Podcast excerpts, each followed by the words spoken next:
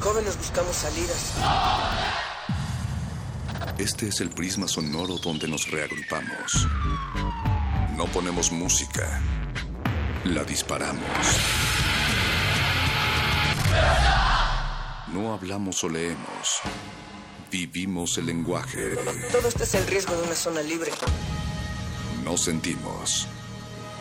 Explotamos. Aquí la razón y la emoción coexisten y conviven. Resisten. Este es un espacio para que formes parte de la resistencia. Resistencia modulada. No solo somos sonido.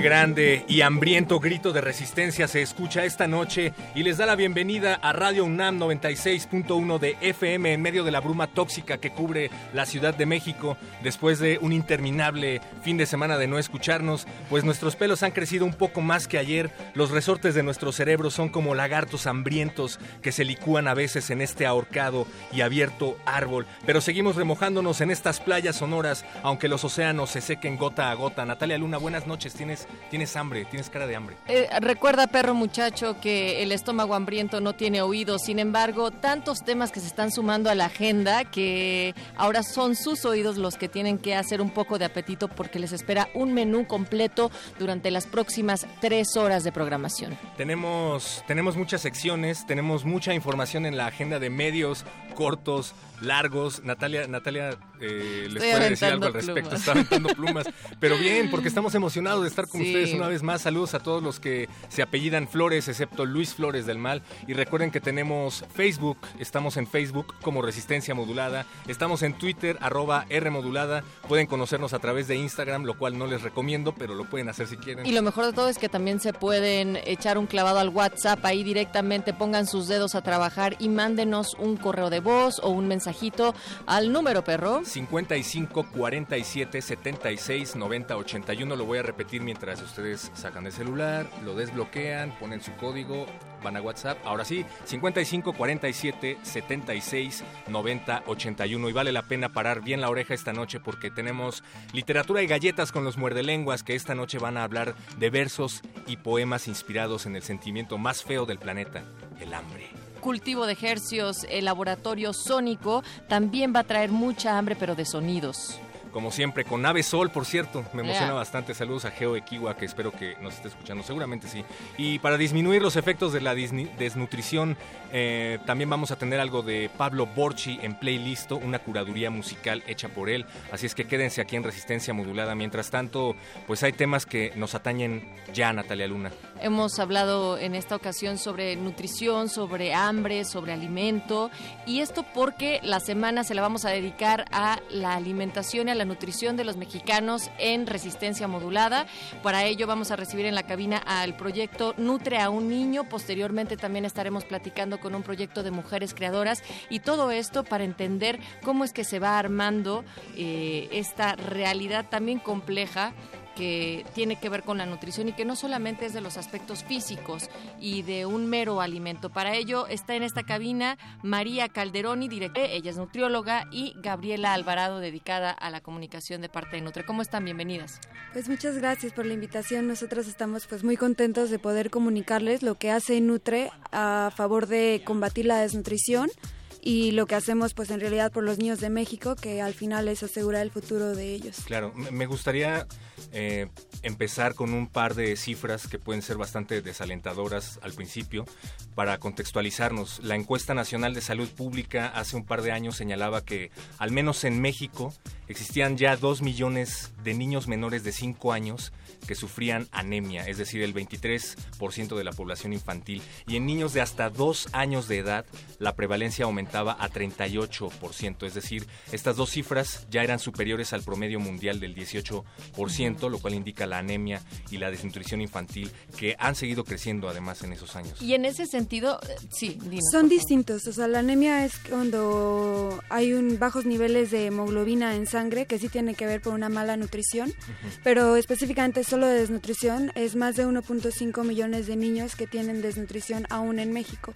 Y a pesar desde que llevamos 20 años tratando de hacer programas para, para atender la desnutrición en México, pues hoy, se, hoy también se enfrentan tanto la desnutrición como la obesidad y el sobrepeso en los niños. Y que tiene también que haber con un- una afectación, pues, en la manera en la que nos estamos alimentando. Y como estamos esta noche poniendo un énfasis en los niños, bueno, también eh, son los más, más vulnerables a la malnutrición. Hay que decir que entonces esto se engloba en un marco de derechos. La nutrición tendría que ser un derecho en el cual los niños tuvieran una alimentación adecuada y esto sería esencial para todos en todos los aspectos del desarrollo humano, María. Claro, es la nutrición, bueno, la alimentación es un derecho y nosotros en, en Nutra Niños siempre hablamos de fomentar la seguridad alimentaria, que es el acceso y la disponibilidad de alimentos a los niños y no nada más en un corto plazo, sino también a largo plazo. En Nutre lo que aprendimos con este con la experiencia que hemos tenido, que llevamos 20 años operando, es que no nada más nos, nos podemos quedar en proyectos de atender la nutrición del niño, sino que también tenemos que promover proyectos que prevengan un, un mejor entorno, o sea, que prevengan y que fomenten un mejor entorno para que los niños crezcan en familias productoras, productoras de sus propios alimentos para que ellos los puedan autoconsumir y que estos también se vuelvan excedentes. Tengo por aquí algo que extrajimos de su página de Facebook. Dicen que no únicamente se trata de atacar las complicaciones derivadas de la desnutrición infantil, sino que también atacan aspectos que tienen que ver con lo educativo, que tienen que ver con lo comunitario y con problemas de salud pública. ¿Nos pueden platicar algo al respecto, por favor, Gabriela? Hola, sí, Hola. pues una parte muy bonita de Nutre a un niño es que, como decía María, eh, llevamos soluciones a largo plazo y que mejoran el, el medio ambiente de los niños, ¿no? Y una de estas razones es porque un niño que crece en un medio ambiente saludable, eh, limpio, tiene mejores posibilidades de que su nutrición continúe siendo la óptima, ¿no? Y por otra parte, eh, que produzcan sus propios alimentos, que es lo que, lo que María decía, también forma parte de, de la seguridad alimentaria, que de hecho es un objetivo de desarrollo sostenible de la ONU, en el cual pues todos los países del mundo nos ponemos de acuerdo para llegar a estos objetivos.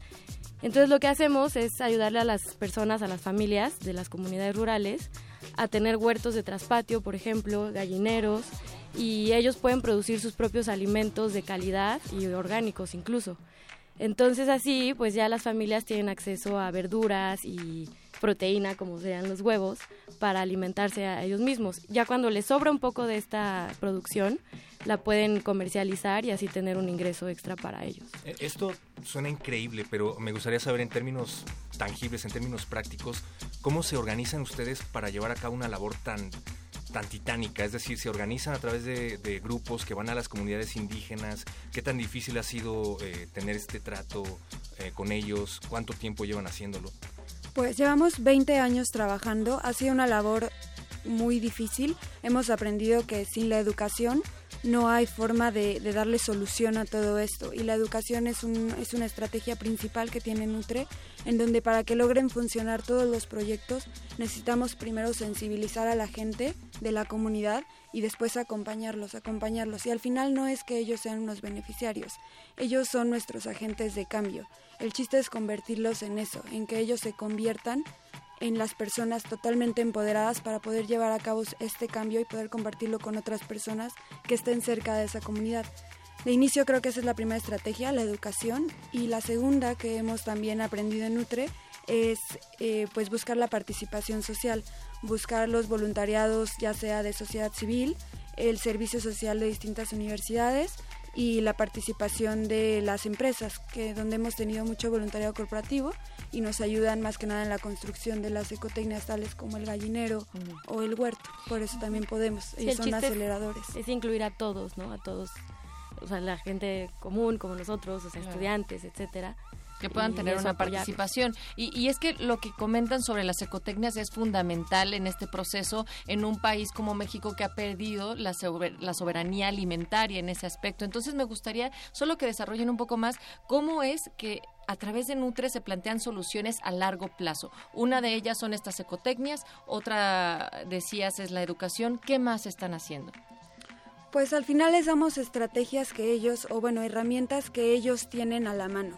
O sea, no ponemos, ponemos las ecotecnias que se ponen es, son de materiales que ellos pueden conseguir fácilmente, de cierta forma que ellos puedan replicarlo.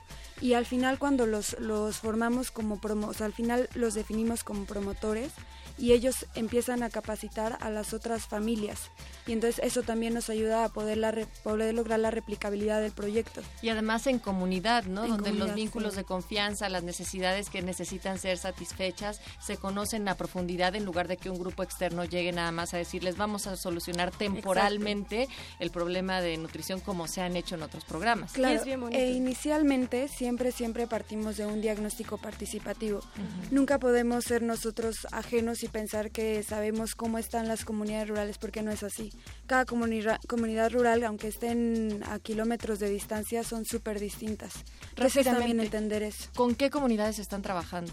Pues ahorita estamos con 16 comunidades, todas ahorita están en Estado de México porque al final estamos logrando también esta parte de llegar a las que están pegadas unas a otras para seguir fomentando a los promotores comunitarios y de tres municipios, lo que es Acambay, Aculco y Timilpan. ¿Cómo podemos sumarnos a esta iniciativa? Si alguien nos está escuchando en estos momentos, quiere ser parte de Nutre, eh, ¿qué tiene que hacer? ¿Ponerse en contacto con ustedes? ¿Puede trabajar desde su zona, por ejemplo? Sí, pues eh, lo primero, como siempre, en nuestras redes sociales, Twitter y Facebook, nos pueden encontrar como Nutre Nino, sin ñ, sino una N. y Porque Facebook no quiere que haya, que haya. Exacto. Y en nuestra página web, que es nutrauniño.org.mx, y bueno, ahí también vamos a estar posteando mucho vacantes, por ejemplo, de servicio social para quien quiera apoyar ya de una manera eh, más profesional, digamos. Siempre necesitamos de todo, este, nutriólogos, diseñadores gráficos, lo que sea, en realidad es todo, todo nos ayuda. Y pues bueno, levantar la manita para ver quién quiere ir a ayudar a comunidad, eh, realmente de muchas maneras. Y de momento se me ocurre que puede la gente acudir al evento que tienen el día de mañana en la colonia Roma de Nutre a un Niño. Claro, eh, mañana de hecho se va a hacer un mercadito en el Impact Hub que si nos escuchan, pues gracias. Hola. Este, eh, va a haber un mercadito de todos estos productos orgánicos que van a traer las familias. Mañana por la mañana nosotros nos haremos la tarea de ir a recoger eh, varios kilos de lechuga, acelga, espinaca, eh, brócoli, zanahoria, o sea, todas las legumbres que pueden ustedes necesitar para su canasta básica. Exacto, y nosotros las estaremos ofreciendo a un precio de comercio justo porque el 70% de todas las ganancias que mañana recibimos se van directo a la comunidad y el 30% cubre los gastos de poder traerlo para, para México. Son tres horas de distancia, pero bueno, es, hay casetas de por medio. Es decir, por si alguien estaba pensando apoyar en dinero en efectivo, lo ideal sería que llegaran con, con alimentos. ¿O se puede también? No, no, los alimentos los pone en la comunidad ah, y uno va y los compra, ¿no? Sí, es un que aceptan todo tipo, o sea, no hay de que, ay, es que no traje efectivo, todos los pagos no, vamos a aceptar tarjeta también, o sea, ahí pueden llegar a comprar sus, ah, sus verduras para la semana. Sí, ahí también nos pueden buscar en caso de que, pues igual no quieren comer orgánico y pueden donar en otra niña. Ahí también nos pueden buscar o en la página también de, de la página web de Nutri. Está la parte de donar. Pues, pues, muchísimas, gracias. María Calderón y directora de Nutre, y Gabriela Alvarado, encargada de comunicación, por estar acá en Resistencia Modulada esta noche. Gracias, a ustedes. Nosotros por lo pronto vamos a digerir toda esta información con algo de música, Natalia Luna.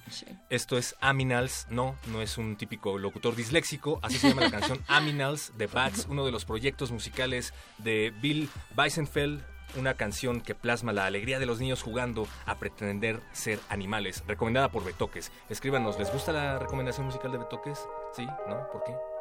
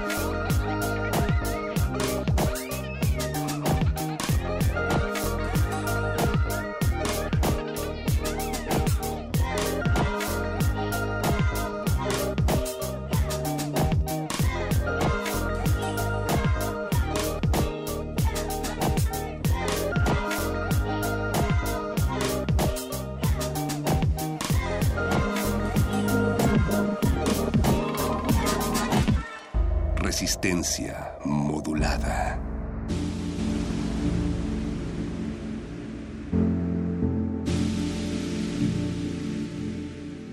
Estamos ya aquí con Piaca Roela de Mujeres Creadoras, un festival que generalmente se lleva a cabo en Nayarit y que sin embargo en esta ocasión se hará en el espacio de Sanadoras. También nos, nos encanta tener aquí a Isis Iturriaga de Sanadoras, precisamente un proyecto social colaborativo en busca de promover, preservar y transmitir cultura que sana a través de diferentes campos. Isis Piaca, bienvenidas. Gracias. Hola, hola, ¿nos escuchas bien, Piaca? Sí, los escucho perfecto. Venga, pues queremos eh, que le cuentes a todo el auditorio de Resistencia eh, de qué va el Festival de Mujeres Creadoras. Ok, eh, el festival es eh, originario de Nayarit. Es un festival que genera espacios de reconocimiento para la expresión de mujeres en varias disciplinas artísticas. Esta vez con su séptima edición, eh, titulada Hilando Encuentras, decidieron abrir varias sedes en la eh, pues en todo el mundo, de hecho. Hay pues, en España, en Colombia y aquí en, México hay, hay en varios. Entonces elegimos sanadoras para abrir ese espacio para las mujeres que muestren su arte, que, que den eh, algún conversatorio, talleres. Entonces, es un espacio para todos, todos se pueden acercar a él. Ahora, Piaca, decías que mm, dentro de esta colectiva independiente y autogestiva eh, hay distintas actividades. ¿Cómo es que se enfocan para poder decidir qué líneas, qué temáticas se van a abordar en cada emisión?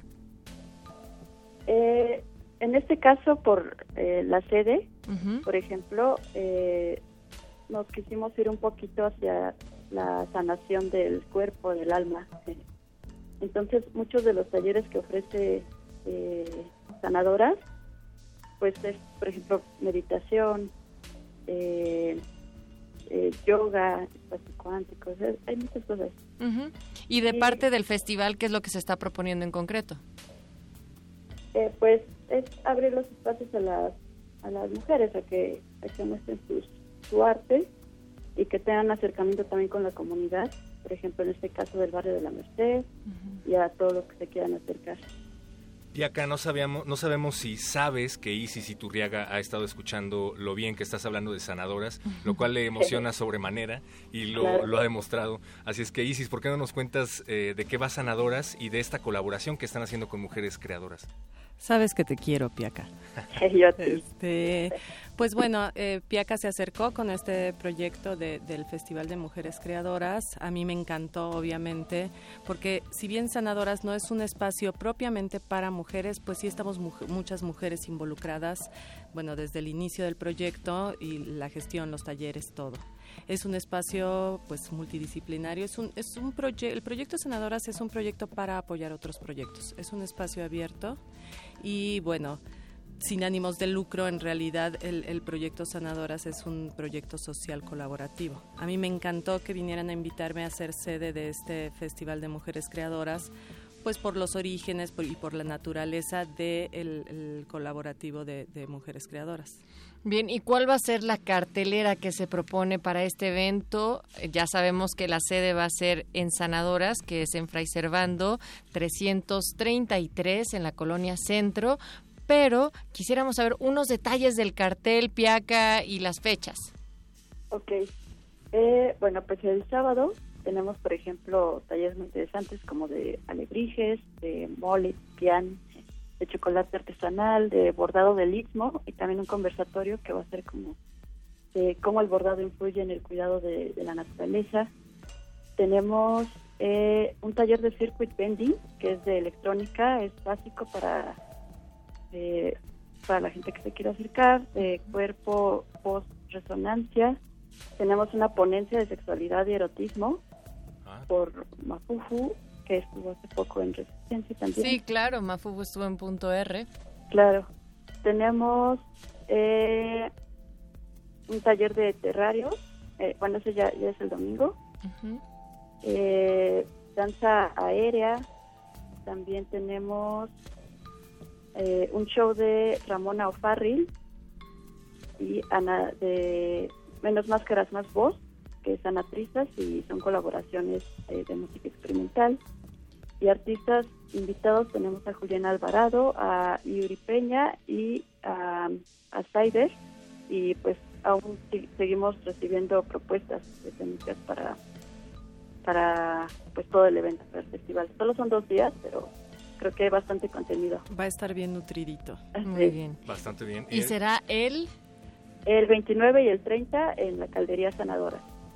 Recuérdanos, Isis, por favor, las coordenadas de Sanadoras y invítanos a participar eh, en este espacio que está no, no solo abierto a, a Bueno, este yo- festival, sino al público en general. Claro que sí. Este, yo les sugiero que nos busquen en nuestras redes sociales. Nuestra fanpage de Facebook es Sanadoras y Sanadoras La Caldería.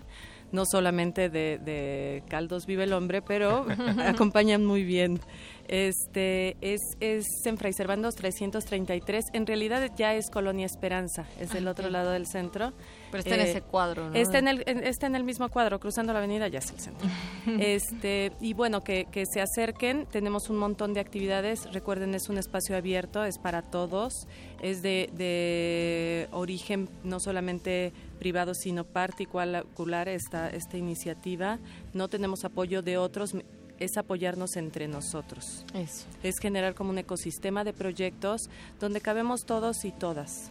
Y ahí mismo en la página de Sanadoras ustedes van a encontrar el evento, El con evento. el cartel, algunas Sí, sí, eh, sí. actividades particulares y además todas las coordenadas. Muchísimas gracias Piaca Roela por estar vía telefónica para platicar de mujeres creadoras y Muchas gracias. de este lado agradecer infinitamente tu presencia en la cabina Isis y Turriaga. Muchas gracias. Muchas gracias gracias a ustedes por el espacio y bueno, allá los esperamos. Genial, gracias. Recuerden, 29 y 30 de abril, todo en Festival de Mujeres Creadoras y en Sanadoras en Facebook. Nosotros vamos a dejarle los micrófonos al gordo y el flaco de la literatura. Que hoy traen hambre. Que hoy traen hambre, así es que cuidado, mucho cuidado, pero seguimos en resistencia modulada en Radio UNAM. Resistencia modulada. La noche modula. La radio resiste.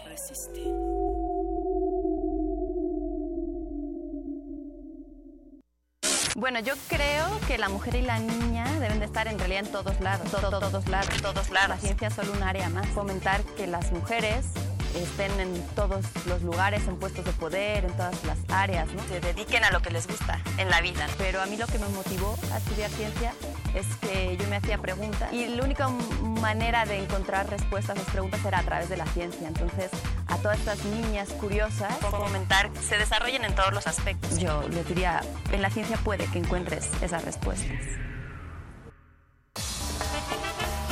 Javier Duarte de Ochoa fue localizado y detenido con fines de extradición por su probable responsabilidad en la comisión de los delitos de delincuencia organizada y operaciones con recursos de procedencia de procedencia ilícita. Ilícita, ilícita, ilícita, ilícita. Quiero que nos pague ya, señor gobernador. Mi familia tiene hambre, no aguanto esta situación. Ya no tengo para tortillas, el frijol ya se acabó. Ahora sí ni me he bañado, no me alcanza para el jabón. amigo, compadre, político, socio de los pinos, socio de los pinos. Muy necesario para los estrategas priistas de decir que efectivamente se está combatiendo la corrupción, la corrupción, socio de los pinos. Yo quiero que nos pague ya, señor gobernador. Trabajo lo he cumplido, mi palabra es de honor. Ja- Ja- Javier Duarte de Ochoa. Eres un asesino. Ja- Ja- Javier Duarte de Ochoa. Eres un mataperiodista. Eres un asesino. Duarte no paga, Duarte no paga. Ya no le toques ni una nota que no paga. Duarte no paga, Duarte no paga. Ya no le toques ni una nota que no paga. Volveré a la calle en 24 horas. Dame ser. Resistencia modulada. Aquí pasan tantas frases, tantas voces y palabras que hasta se nos van las cabras y perdemos los compases. Somos locos y locuaces para el que nos necesite. Aquí todo se permite, el fracaso y el suceso. Eso y mucho más que eso, el muerde lenguas transmite.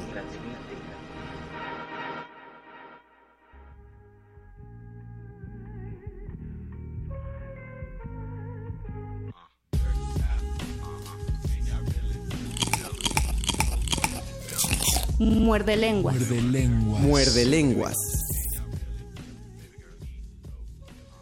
Cuatro minutos pasada la media de las 21 horas del 24 de abril en nuestro programa 301. ¿Estoy bien? Sí, 301. 301 porque ya superamos la barrera de todos los soldados de Leónidas y hemos llegado a las termópilas radiofónicas, transmitiendo desde el 96.1 de FM Radio UNAM. Este es su programa favorito de literatura y hoy no hay galletas, Luis. Hoy no hay gorditas y tampoco, Tampoco hay verduras. ensalada, tampoco hay verduras, no, no hay ni agua. El día de hoy no vamos. de- me sorprende que se escuche la mordida al principio en nuestras firmas. Porque lo que se mordió fue el aire. Lo que, lo que nos estamos mordiendo son nuestras propias tripas, porque esta semana el muerde lenguas, adscribiéndose a la temática sobre, sobre la nutrición en Y ya nuestro que es país. final de quincena y Y- final de mes. Oye, sí. Queda perfecto. Oye, sí, porque estamos hablando del hambre en el muerde lenguas.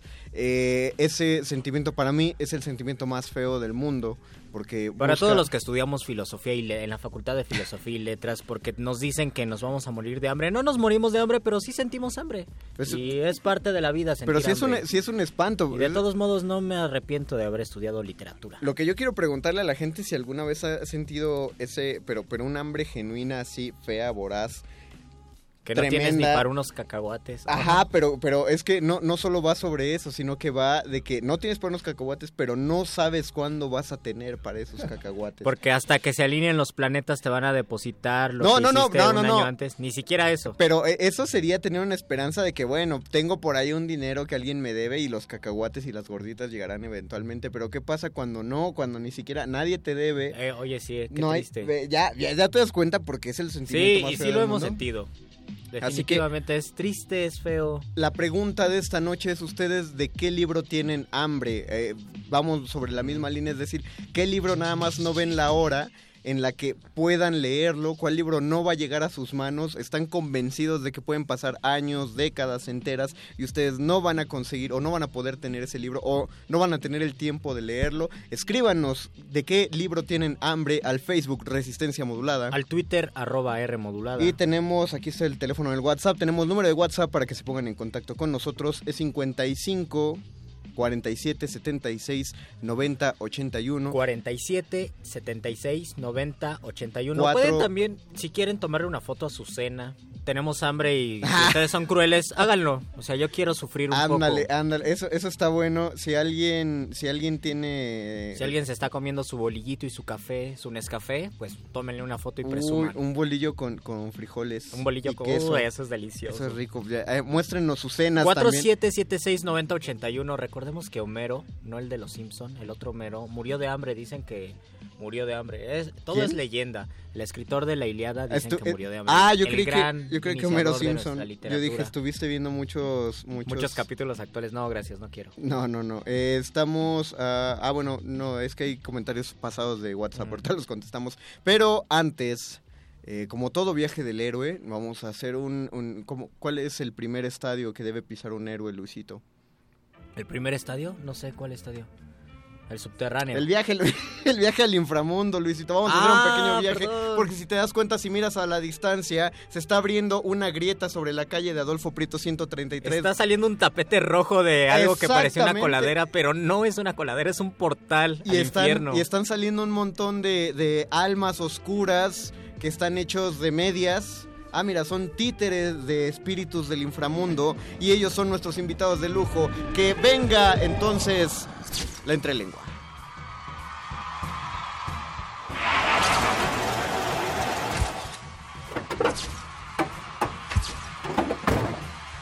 Aquí, pura gente fina. Personalidades con estilo entre los dientes. La entrelengua.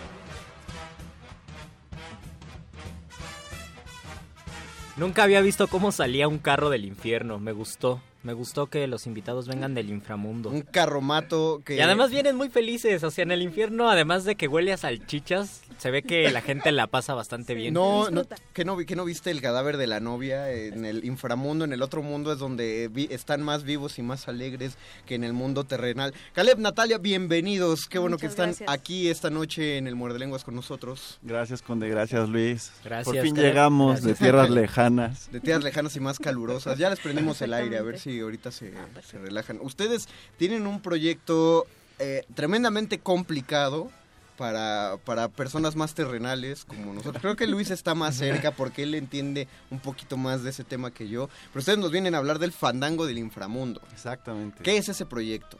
Pues mira, Caleb.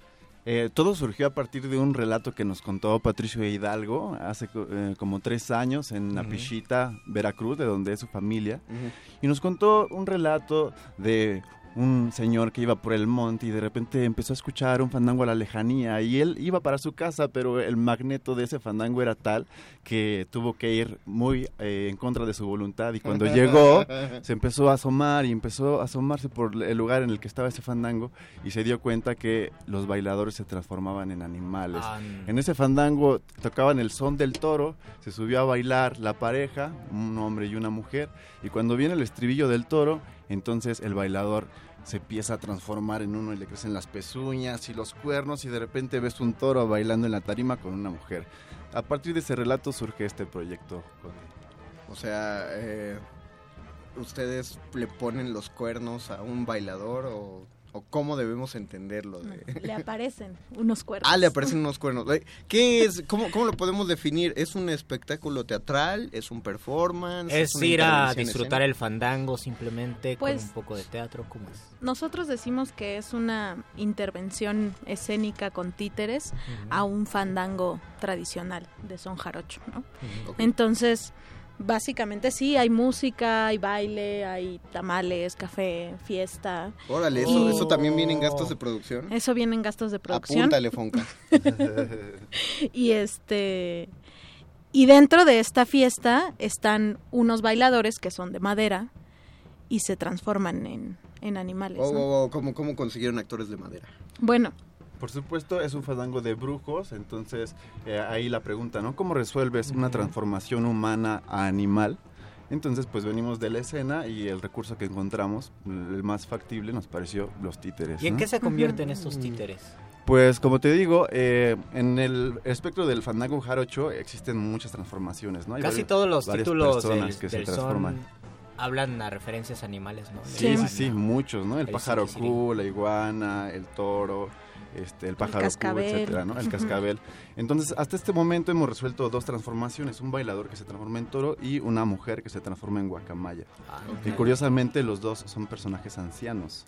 Llegan al fandango dos ancianos Sí. y al subirse a la tarima se transforman. Todo esto ocurre mientras suenan las jaranas, mientras están los Exactamente. Lo que vivo. hemos logrado hasta este momento es integrarnos a la fiesta del fandango, ¿no? O sea, integrarnos en esta fiesta comunitaria en donde no hay jerarquía alguna y poder eh, compartir este trabajo sin interrumpir el fandango. Es más, nos integramos y hasta el momento han funcionado como pequeñas escenas que introducen a- al son del toro y al son de la guacamaya. Y- Puede ser también visto como una arista del fandango, o sea, así como existe eh, las coplas, existe el instrumento y existe la tarima, que también existan los títeres. ¿Lo Pues- pueden ver así como parte de un fandango? Pues sí, o sea, de hecho, eh, hace poco platicábamos con Andrés Bernardo, Bernardo Nájera, que es este un maestro que encargado de la Casa de Cultura de San Andrés, y él nos contaba que antiguamente en los fandangos, entre son y son, este, este, había una persona que se dedicaba a contar cuentos, Oh, porque como ustedes saben, los fandangos duran toda la noche, ¿no? Sí. Entonces, a altas horas de la noche, cuando para que la gente no se aburriera, no, no se durmiera, ¿no? tantito, o para descansar un poco, ajá. entonces estas personas se dedicaban a contar cuentos que por supuesto tienen que ver con toda la tradición de la cultura jarocha, ¿no? Entonces en ese sentido pues no estamos tan alejados, ¿no? Este, no somos eh, algo nuevo, digamos, ¿no? Aunque este No, eh, nuevo no, pero sí innovador. Eh, podemos pod- podría decir. decirse, ¿no? Este, hace rato platicábamos con una amiga que nos decía, eh, la versada del son jarocho está llena de historias, ¿no? De amor, de desamor, de muerte, de traiciones, etcétera. Y dicen, lo que ustedes están haciendo es simplemente contar estas historias, pero en un lenguaje distinto, ¿no? Por- en pocas palabras, a lo que nos van a invitar entonces es a una fiesta. Es- Exactamente. En pocas palabras, Sí, exactamente. Sí, yo a una que sí. fiesta. Sí, ¿Y cuándo va a ser esta fiesta? músicas. ¿Dónde va a ser? Esta fiesta es el viernes 5 de mayo, así que todos andan de Viernes asueto. 5 de mayo. De este viernes en ocho, De este ¿verdad? De viernes, este en viernes en 8. Ah, qué bueno que cae en viernes. cinco de- Exactamente. Me encanta. ocho. No es como si tuviéramos un programa de radio que hacer en la noche. Ay, es verdad. Oh, lástima. No, pero tú no vienes. Entonces, no te apures, Luis. Bueno, es el viernes 5 de mayo a las 6 de la tarde en la velaria del CUT en el Centro Cultural Universitario. Ujú. Eh, la, la mejor referencia para llegar al CUT es... Es eh, atrás de la sala Nezahualcóyotl. Sí, ¿no? como es día feriado, probablemente la mayoría de las entradas de la UNAM estén cerradas. El acceso es más fácil es por Avenida del Imán. En- Exacto. En día feriado está libre ese acceso. O sea, como usted El día suele... feriado como el- llegan los domingos. Como llegan los domingos hacia el. Universum o, o, Al pues, espacio escultórico. los ya versados que van al espacio escultórico, al Teatro Juan Ruiz de Alarcón, a la sala de eh, los más adinerados al Azul y Oro, ya saben como por dónde entrar, entonces por Avenida A del la Mar. cafetería del MUAC. Por la para ca- tu refresco Ah, de 50 pesos. Yo nunca había ido a ella y bueno, me estoy saliendo de tema. Eh, en unos minutos que hablemos del hambre otra vez. Eh, ¿Cuánta gente está trabajando aquí en el Fandango del Inframundo? ¿Quiénes son? ¿Qué hacen? ¿Cómo le hicieron para contactar a los soneros? Ah, pues bueno, mira, eh, primero, el, el equipo del proyecto, ¿no? Eh, eh, Natalia, eh, yo, Caleb y Daniela, que es una chica que ahora actualmente estudia en el CUT. Saludos a Este, Daniela. Exactamente. Formamos el equipo nuclear, ¿no? Pero también para el trabajo de títeres se necesita hacer mucho trabajo, ¿no? Entonces nos acompaña Ana Gómez Paz en la construcción de los títeres y este tenemos amigos músicos como Julián Alarcón, este José Maceda que se han adentrado más a la cultura jarocha. Entonces, a partir de ellos, este, pues nos hemos acercado a la parte musical, ¿no? También nosotros eh, hemos hecho esa, esa, ese clavado eh, personalmente y pues bueno, como el son jarocho genera comunidad y esa comunidad genera toda una red de, de Sí. contactos, entonces eh, práctica- prá- prácticamente hay son jarocho en todo el mundo, ¿no? Entonces más bien estamos apelando a, a esas redes para generar este fandango del inframundo. Y nos decían fuera del aire que en algún momento ustedes buscaban los fandangos o los fandangos los buscaban también, pero ahora ustedes son los, los anfitriones, ¿verdad? Exactamente. Y así trajeron a, a soneros. ¿Cómo fue esta experiencia? Pues esta es la primera ocasión que, exacto, somos los anfitriones del fandango y nosotros invitamos a los músicos y a, a cualquier Había persona. muchos soneros que decían yo quiero, yo quiero.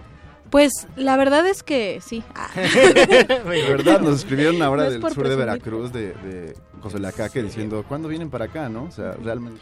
Pues es que hay- ocurre algo muy bonito con el son jarocho en esta cuestión que dice Caleb de construir comunidad y que hemos, en estos años que llevamos de investigación de campo, pues hem- nos hemos hecho de muchos amigos soneros y pues esos amigos soneros tienen a sus amigos, entonces ahora sí que soneros nunca faltan, ¿no? Siempre hay una red. Entonces, Está debajo Exacto. de las piedras. ¿Y cómo cuánto va a durar? ¿Empieza a las 6 y acaba hasta las 6 de la mañana o cómo? No, en esta ocasión será eh, algo muy breve, por Ujú. el ser la UNAM, etcétera. Ah, excelente. Entonces, eh, la cita es a las 6 de la tarde, eh, comenzamos el fandango del inframundo y terminamos a las 8 de la noche. Oh, Ok, de 6 de la tarde a 8 de la noche el próximo 5 de mayo. En la velaria del mayo. en la velaria del CUT. En ¿Qué la es la velaria del CUT? Perdón. Es un espacio al aire libre que Ah, es tiene el espacio, Centro Universitario de Teatro. Re- Ujú. Más o menos ubican este, esta lona que está en el Centro Nacional de las Artes, en la Sí. Plaza de la Música, eso es una velaria. Sí. Entonces, Ah, en, Es en como, el CUT es como el similar. atrio del,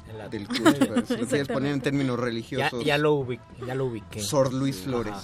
Entonces, eh, dicen, nos dicen nuestros amigos Caleb y Natalia que estamos regalando, ay, Natalia Luna que también ya se va, eh, que estamos regalando 87 pases dobles. 87 pases 87 Exactamente. pases dobles para las primeras 87 parejas. Incluye un tamal. Incluye un tamal. Oh, Oh, y mira ya qué- quiero ir. Qué romántico y qué padre un tamal entre dos. Ni siquiera tienen que llamarnos en este momento, ni siquiera tienen que comentar, no solamente tienen que llegar el viernes 5 de mayo a las 6 de la tarde, lleguen un poquito antes para que no se no, no entren todos de golpe. Es una y- gran y invitación. pisen los tamales. Es una Ujú. gran, gran invitación. Sí. Viernes, un fandango, títeres.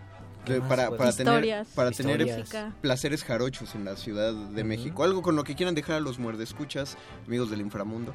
Eh, pues nada, los esperamos por allá. Este, pues como utilizamos el recurso de la música, invitamos a toda la comunidad jaranera. Eh, esperemos que no lleguen tantos porque nos pueden pesar los tamales, ¿no?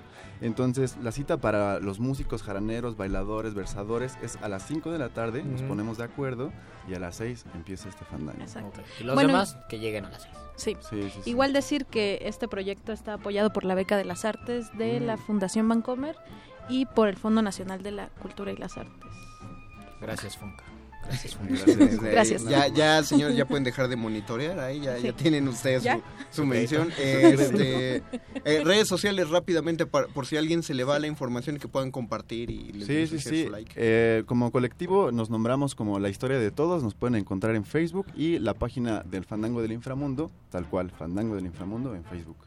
Perfecto, pues Así ya estamos. tienen la información, láncense dentro de dos semanas, nosotros dejamos que se cierre la grieta porque se está inundando Adolfo Prieto de, de criaturas extrañas que van más allá de la comprensión humana, pero agradecemos a Caleb, a Natalia que estuvieron Muchísimas esta noche gracias. Gracias, con nosotros. Mientras tanto vamos a hacer una pausa musical, vamos a escuchar algo de un grupo que estuvo aquí en Resistencia Modulada tocando en la sala, en el laboratorio de cultivo de ejercicios. Ellos son Ampersand y nos Uh. van a decir su muy particular visión del hambre.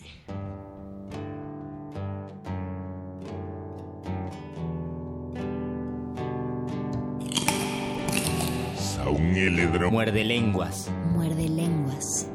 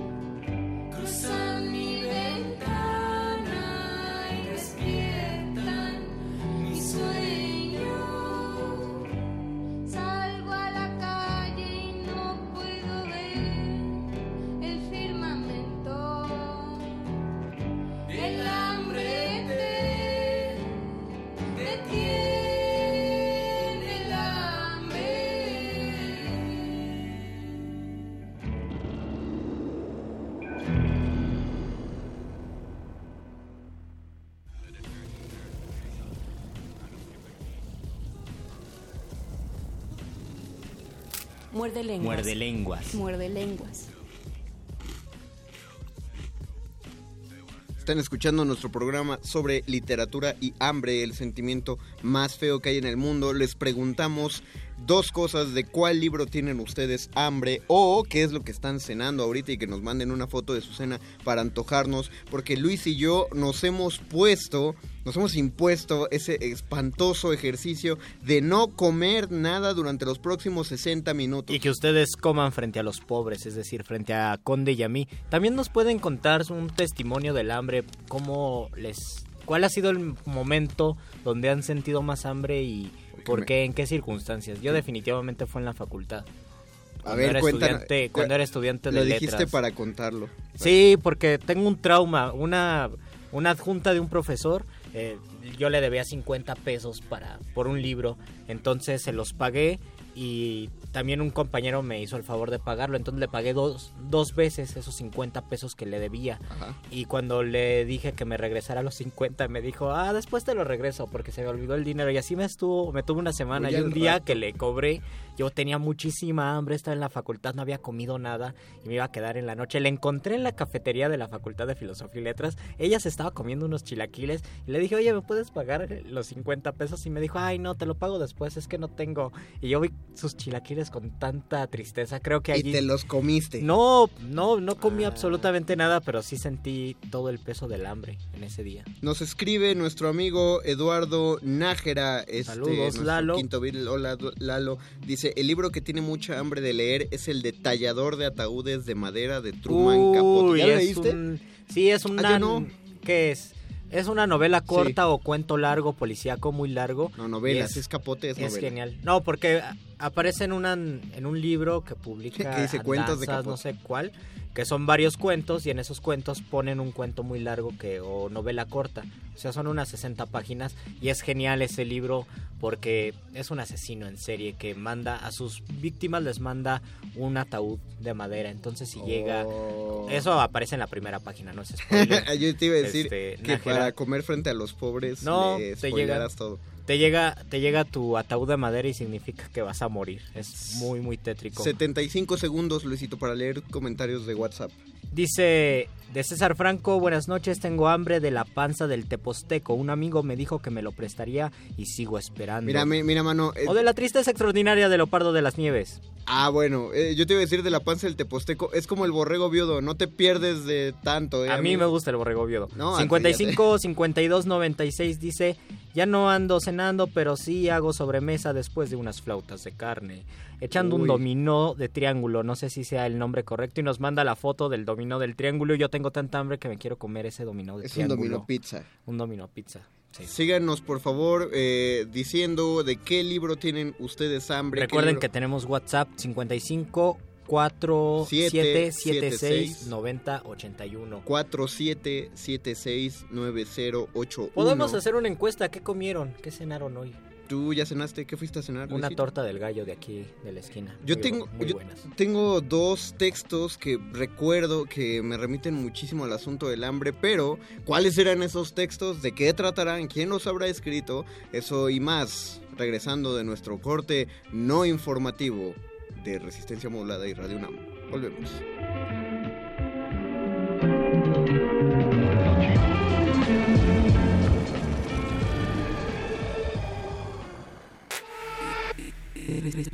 Resistencia modulada. La noche modula. La radio resiste.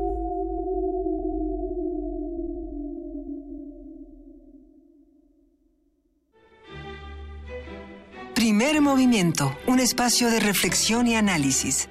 Escucha a Luisa Iglesias y Juana Inés de esa. De 7 a 10, muy tempranito, siempre en Radio.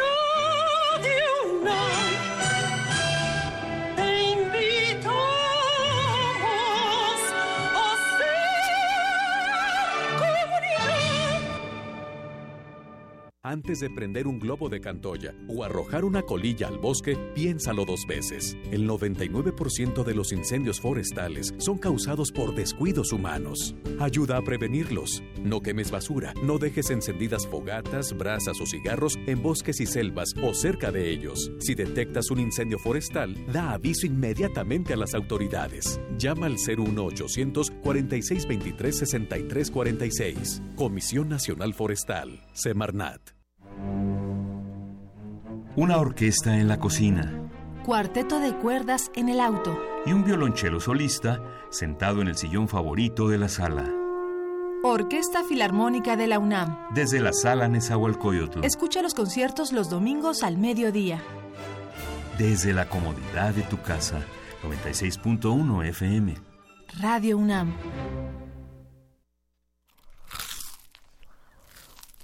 Muerde. Muerde lenguas.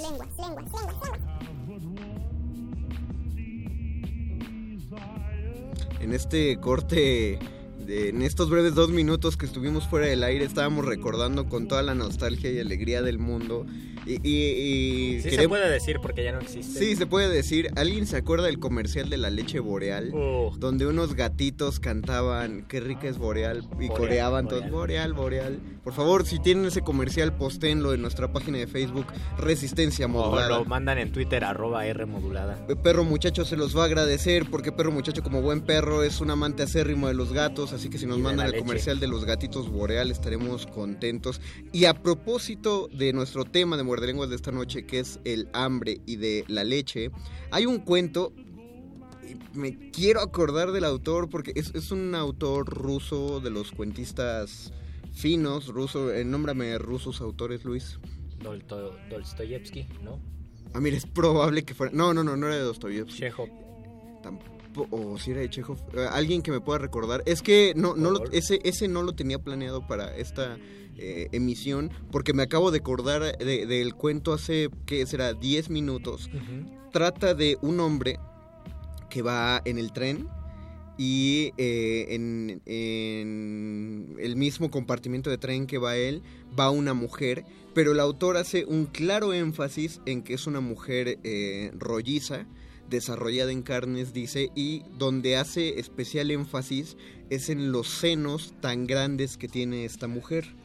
Y plantea que durante todo este, este viaje ese hombre mira insistentemente lo- los senos de la mujer, entonces empiezan a platicar. Lo curioso de este cuento es que empieza, más bien todo el desarrollo del cuento, uno considera que hay algo de erotismo en el cuento. Uno como lector siente que es una historia erótica, pero, se los voy a contar todo, no lo es. El, el hombre empieza a platicar con la mujer y se entera, e- ella le cuenta que ella es eh, una nodriza. Y como sabemos las nodrizas eh, son mujeres que lactan pues como toda su vida. Y se encargan de cuidar niños. Y cuando cuidan niños de, de cuna ellas los amamantan. Sin ser ellas la- las madres directas de estos niños. Entonces eh, pues eh, iba platicando con ella, él cuenta que hace algunos negocios que le están fallando, tiene problemas con estos negocios, hasta ahí todo parece muy de tensión Fíjate, hablando de la leche al principio. Exactamente, y en ese y en un punto del viaje cuando se aseguran que están solos, que nadie los va a interrumpir, la mujer eh, se baja el escote y se saca los senos e invita al hombre a que se acerque a ella y entonces el hombre se le arroja de manera voraz empieza a, a masajear los senos y empieza a, a beber la leche que sale de ellos. Y incluso en esa parte es una descripción, no, no se toma demasiado, es como un párrafo el autor lo que dice de eso.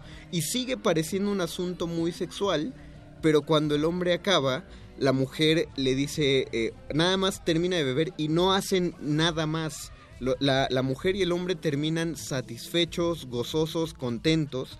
Y la mujer le explica que es porque la última vez que amamantó a un niño había sido una semana atrás y entonces no ella no se había eh, pues no había sacado la leche de los senos entonces los sentía como muy repletos y le dolían y le dio las gracias al hombre por, por aliviarle el dolor. Y el hombre le dice, no, quien tiene que agradecerle soy yo porque yo llevaba tres días sin probar un bocado. Oh. Entonces, y ellos no sabían eso mutuamente de ellos. Nosotros como lectores creemos que es un relato erótico y no tiene nada que ver, se va a otra compulsión básica que es el hambre, que es querer alimentarse. Y por ello hasta el final, solo en esa frase, tú recuerdas la historia y se vuelve un cuento muy cómico. Ya cuando lo lees una segunda vez, se le va todo ese cáliz triste que tú sentiste en la primera lectura. Es, es- eso es una maravilla de narrativa, porque no es una, pil- una pista falsa para nada. El autor deja que tú construyas el tono. A partir de la información que tú tomas, tú crees que este hombre, eh, por su aspecto un tanto eh, digamos, infeliz. tiene, tiene que irse toda esta historia triste.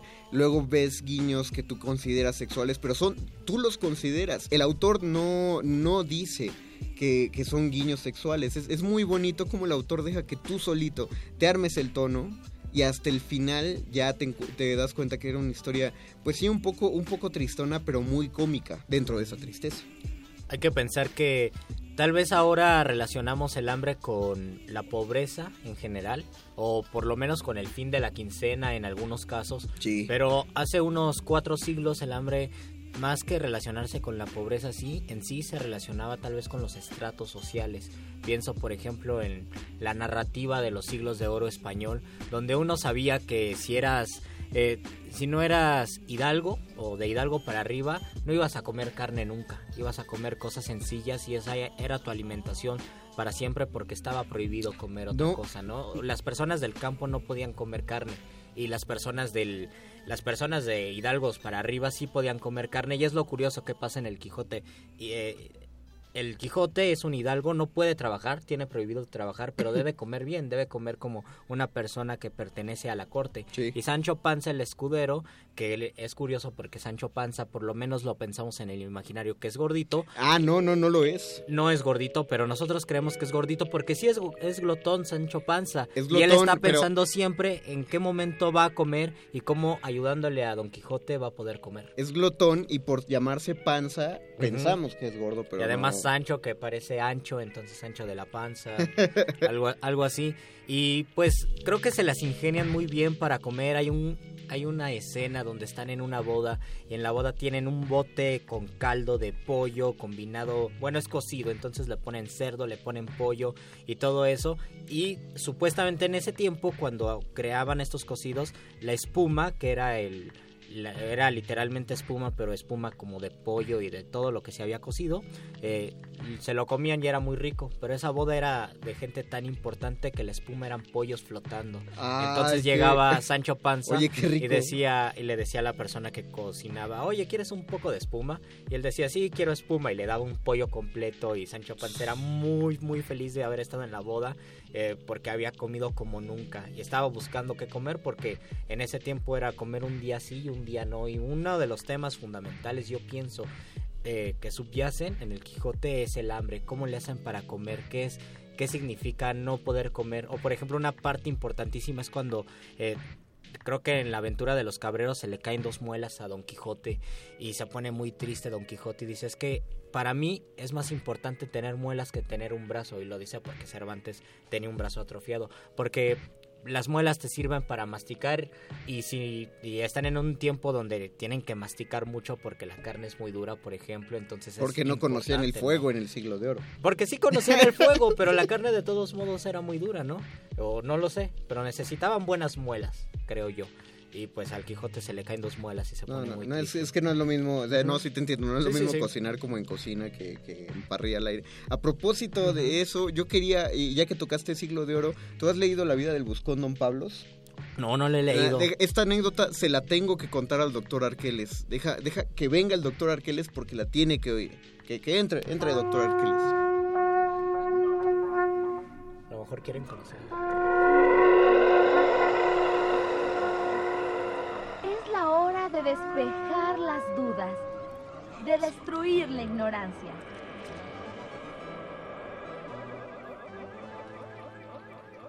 Es la hora de la iluminación con el doctor Arqueles. Queridísimo doctor Arqueles, ¿usted ha leído la vida del buscón Don Pablos? ¿O usted ha sentido hambre, doctor Arqueles? Yo creo que no. No, usted no ha sentido hambre, doc. Bueno, Ambas cosas las he experimentado, Ah, Mario no. Conde, pero va, cuéntale a nuestra audiencia sobre esta... Es que en, en- en un punto de la vida del Buscón Don Pablos, el Buscón habla de que en su infancia eh, su familia lo, lo entregó de inmediato a un, al, al hijo de unos pues de unos hidalgos, de, de personas adineradas, y entonces lo tuvo que acompañar a al internado donde estuvo el, el hijo y resulta que en este, este internado era llevado por un padre muy eh, pues muy marro, muy codo el señor, y entonces que no alimentaba a los niños que estaban dentro de su, de, de su cuidado. Entonces cuando les cocinaba caldo, eh, cuenta de una manera muy triste y por lo tanto muy cómica que el padre amarraba la una, un hilo a un pedazo de carne, lo metía a la olla y dejaba que la poca grasa de la carne saborizara el agua. En ese, en ese momento él sacaba la carne, la guardaba en una cajita de metal y al día siguiente volvió a usar la misma carne para saborizar el agua. Oye, Entonces eso les sí daba es un caldo pobres. muy, muy diluido. No, eso es de miserables. Eso es de miserable. Más que de pobres. Querido doctor Arqueles, cuéntenos usted qué nos tiene que decir acerca de el, del hambre. Hablemos un poco de los famosos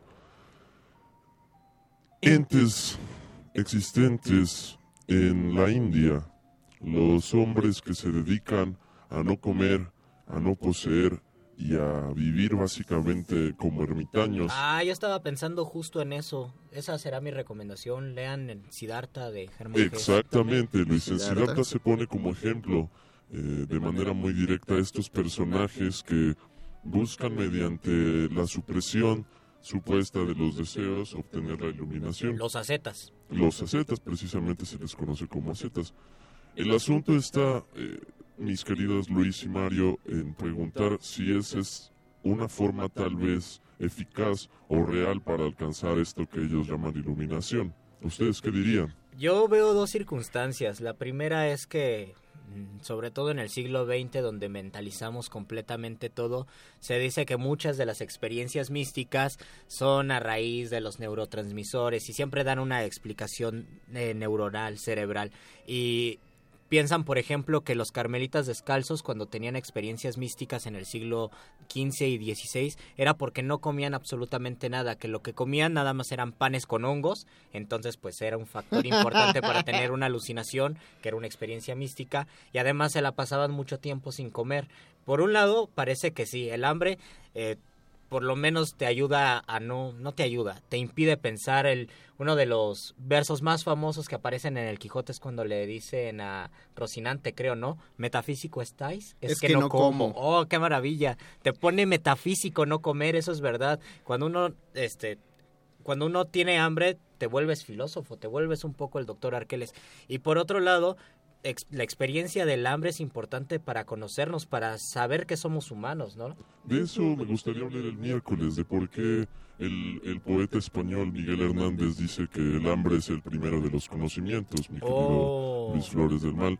Sin embargo, regresando al punto de los ascetas, parece ser que, que esta forma, digamos, de someter al cuerpo a, a grados extremos de, de daño finalmente a través del hambre, puede provocar un estado de trance precisamente, una sensación de, de estar más allá de lo que comúnmente conocemos. Y esto surge básicamente porque no tenemos la manera normal de vivir o la manera normal de percibir porque nuestros sentidos se van a ver alterados precisamente gracias a no comer. Y es bonito justo como lo planteaste tú mi querido Luis. Y es bonito y está bien. el hambre nos hace dejar de pensar entonces nos sacaría curiosamente si ponemos de un lado lo occidental y del otro lado lo oriental de este gran problema que tenemos los occidentales de pensar, pensar, pensar y pensar. Sí. A través del hambre, los ascetas dejan de pensar. Pero es hasta Pero no- tocar fondo, ¿no? no te ejemplo, pones a- si en este no te momento... pones a pensar en que quieres comer. Exacto, por eso digo tocar fondo, porque si en este momento tengo hambre voy a estar pensando, hay una hamburguesa, es que no me alcanza,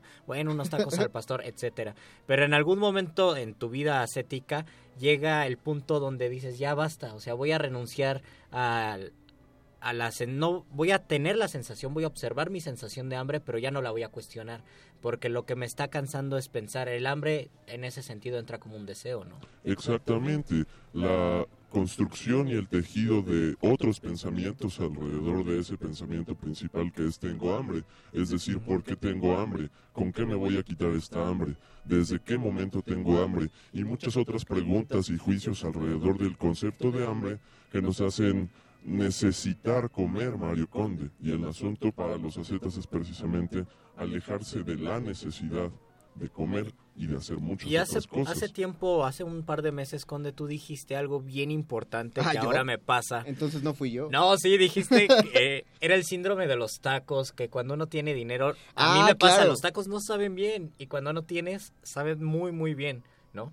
Pero eh, no solo no solo eso, sino que ya lo habías planteado, uno a uno se vuelve filósofo y hay momentos en donde uno se pone hasta más creativo si Sí. le falta. Yo recuerdo que el último periodo de, de hambres genuinas que pasé fue justo cuando estábamos iniciando el proyecto de resistencia modulada, porque aún no no contaba esto como trabajo, por lo O tanto sea, yo todavía- quería llegar los sábados a comer las galletitas Sí, que daban aquí nos daban, nos daban sandwichitos aquí, pero era en sábado. Sí, Entonces decía, tú "Oye, sabías que el sábado a ibas a comer comer. Pero el resto, yo me acuerdo que venía de otro trabajo, pasaba un café de aquí cerca y tenía que ser yo muy, muy suertudo si tenía 25 pesos, porque el café americano costaba 20, el cigarro 5 pesos. Y entonces, eso. Ya era tu desayuno. Esa iba a ser. No, la comida, Ah, porque la eso era a las 2 de la tarde y de aquí salíamos a las 9 de la noche. Y eso iba a ser con lo que iba a aguantar hasta que llegara a las 11 a Ciudad Neza. Fue el periodo de mi vida más bonito, creo, más romántico. Y el día de hoy me le aparecía a Mauricio Orduña, quien me dijo que estuvo al borde de un colapso, de un desmayo por no comer todo el día. Entonces Oh. estamos en la misma circunstancia, queridos radioastas. Y con esto nos vamos a despedir del Muerde Lenguas de hoy para hablar del hambre el próximo miércoles, mi querido Luis y mi querido Mario. Próximo miércoles a las diez y media de la noche. Atrápenos en nuestros últimos programas de las diez y media de la noche porque ya el próximo mes cambiamos de horario. Nos vamos a mudar a las 8 de la noche, lunes y miércoles, a partir del 15 de mayo. Entonces, Así por que ahora, les quedan poquitos. cáptenos el próximo, eh, pero espérese, eso hasta mayo. Ahorita el miércoles nos escuchamos a las diez y media. Vamos a seguir hablando del hambre. Por favor, y vamos a comentar más porque Kafka también tiene unos asuntos sobre Me el dicen que hay un programa de televisión del IPN donde preparan la comida del Quijote. Tendríamos que ver. Ah, vamos a traer entonces unas recetas de comidita, vamos a matarnos el hambre. quijotescas. Agradecemos a Andrés Ramírez que estuvo en la operación técnica pilotando esto en sustitución de Agustín Mulia que se fue, nos dejó hace como 20 minutos. Eh, Betoques en la producción, perro muchacho aquí adentro, quien está esperando leer la nota nostra que va a sonar después de que dejemos estos micrófonos. Se despide de ustedes el mago conde. Luis Flores del Mal. Y el doctor Arqueles, quédense en Cultivo de Ejercios, Ave Sol, en directo para todos ustedes.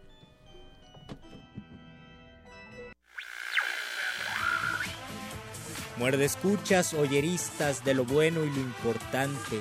Sintonicen el cuadrante, mantengan sus lenguas listas.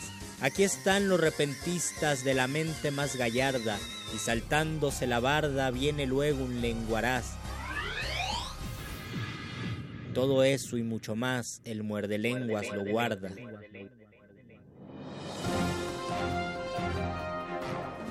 Esto es un corte informativo para la resistencia. La nota nostra. Las noticias frescas del día en el último rincón de la noche.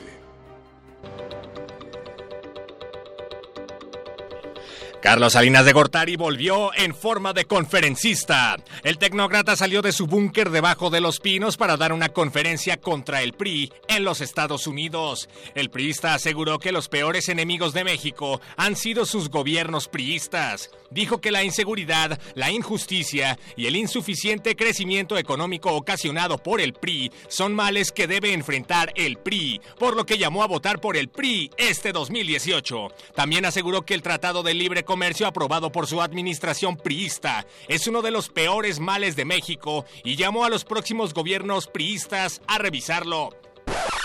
Integrantes de la Mara Salvatrucha y miembros de otras organizaciones criminales de Guatemala solicitaron al gobierno de ese país que acelere el proceso de extradición de Javier Duarte, pues argumentan que no se sienten tranquilos con el peligroso delincuente cerca de ellos. Los delincuentes guatemaltecos ya pidieron protección federal, pues dicen que Duarte no solo goza de privilegios en la cárcel, sino que además hace bullying a sus compañeros por robar menos que él cuando fue gobernador y amenaza de muerte a los que se burlan de su voz chillona.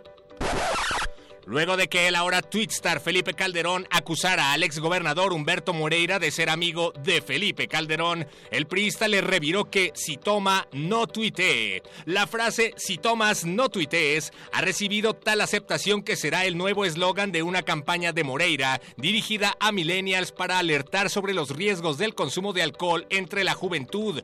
En entrevista, Moreira declaró que el alcohol puede destruir vidas al volante, pero un tuit borracho también te puede destruir de otras maneras. Y saben que tiene razón. Piénsalo. Si tomas, no tuitees.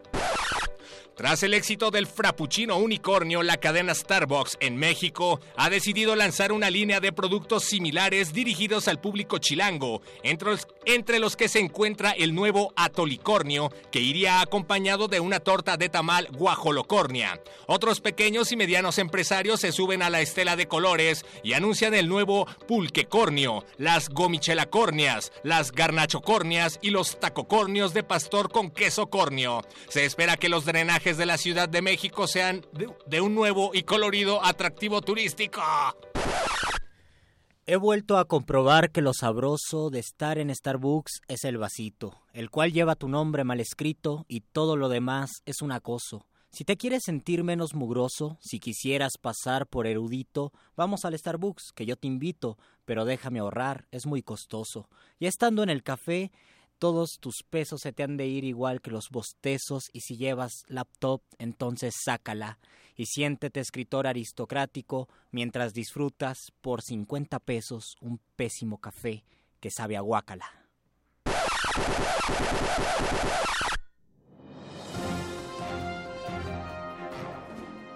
Esto fue un corte informativo para la Resistencia. La Nota Nostra. Se nos hizo tarde, pero seguro. Javier Duarte de Ochoa fue localizado y detenido con fines de extradición ción- ción por su probable responsabilidad en la comisión de los delitos de delincuencia organizada y operaciones con recursos de procedencia de procedencia ilícita. Ilícita, ilícita, ilícita, ilícita. Yo quiero que nos pague ya, señor gobernador. Mi familia tiene hambre, no aguanto esta situación. Ya no tengo pa' tortillas, el frijol ya se acabó. Ahora sí ni me he bañado, no me alcanza para el jabón. Amigo, compadre, político, socio de los pinos, socio de los pinos. Muy necesario para los estrategas priistas de decir que efectivamente se está combatiendo la corrupción, la corrupción, socio de los pinos. Yo quiero que nos pague ya, señor gobernador. Mi trabajo lo he cumplido, mi palabra es de honor. Ja- Ja- Javier Duarte de Ochoa. Eres un asesino. Ja- Ja- Javier Duarte de Ochoa. Eres un mataperiodista. Eres un asesino. Duarte no paga, Duarte no paga. Ya no le toques ni una nota que no paga. Duarte no paga, Duarte no paga. Ya no le toques ni una nota que no paga. Cultivo de horas. Tal vez sean 12. Resistencia modulada. Resistencia modulada. La noche modula. La radio resiste.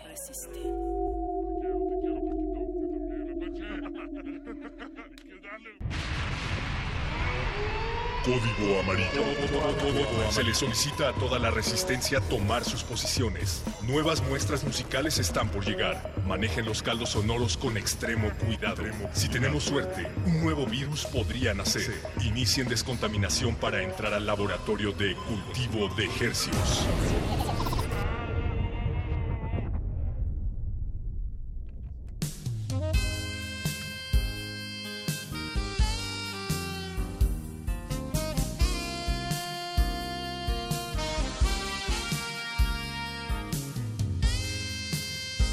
Organismos audiosensibles, muy sensibles por lo que veo, dispersos e inmersos en el mar herciano, bienvenidos a otra contagiosa emisión de Cultivo de Hercios. El experimento radiofónico de resistencia modulada, eh, donde germinamos y transmitimos las nuevas sonoridades musicales que hacemos llegar hasta sus oídos. Por el 96.1 de FM XEUN Radio UNAM, transmitiendo con 100.000 watts de potencia desde el Valle de México. Y llegando al mundo entero por nuestro portal www.resistenciamodulada.com. Siendo hoy, abril 24 del 2017, a las 22 horas con 25 minutos y corriendo, empieza el experimento radiofónico que hemos titulado Cultivo de Hercios.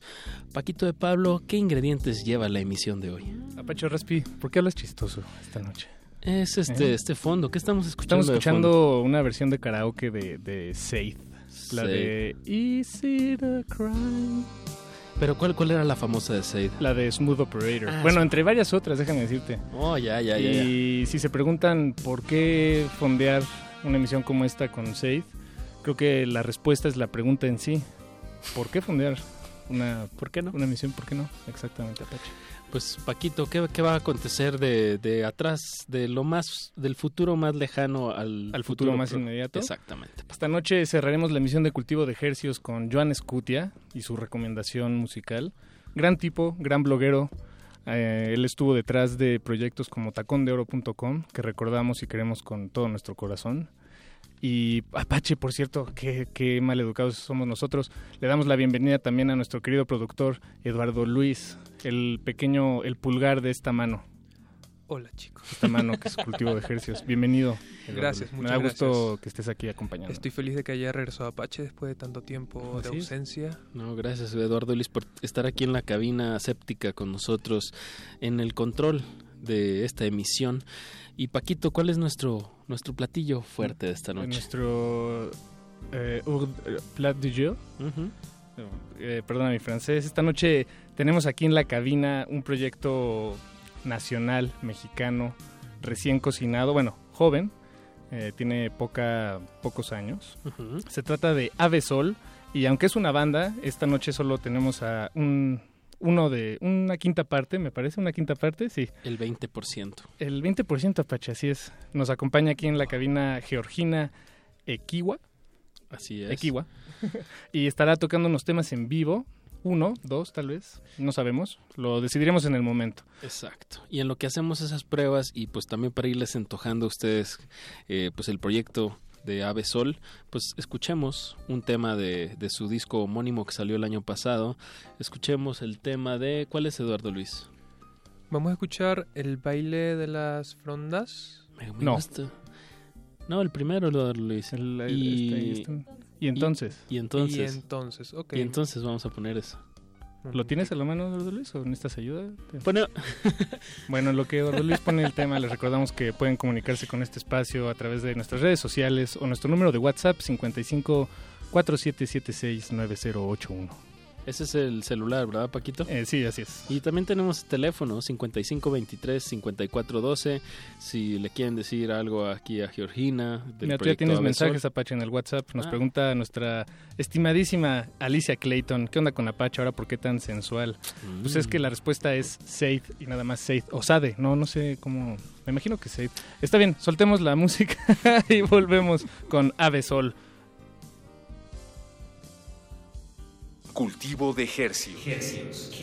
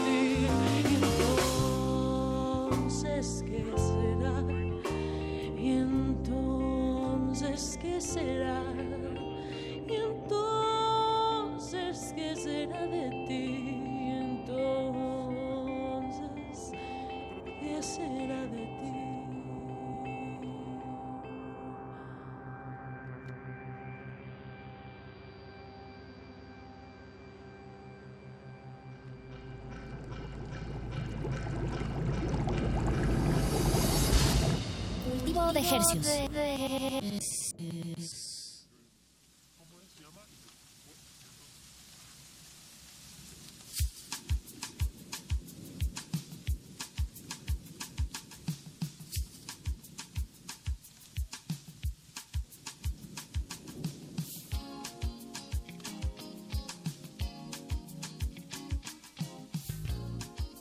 Estamos de vuelta en Cultivo de Ejercios, el invernadero laboratorio sónico de resistencia modulada, transmitiendo por el 96.1 de FM Radio NAM. Y entonces, Paquito, Y entonces, Apache. fue lo que este- escuchamos.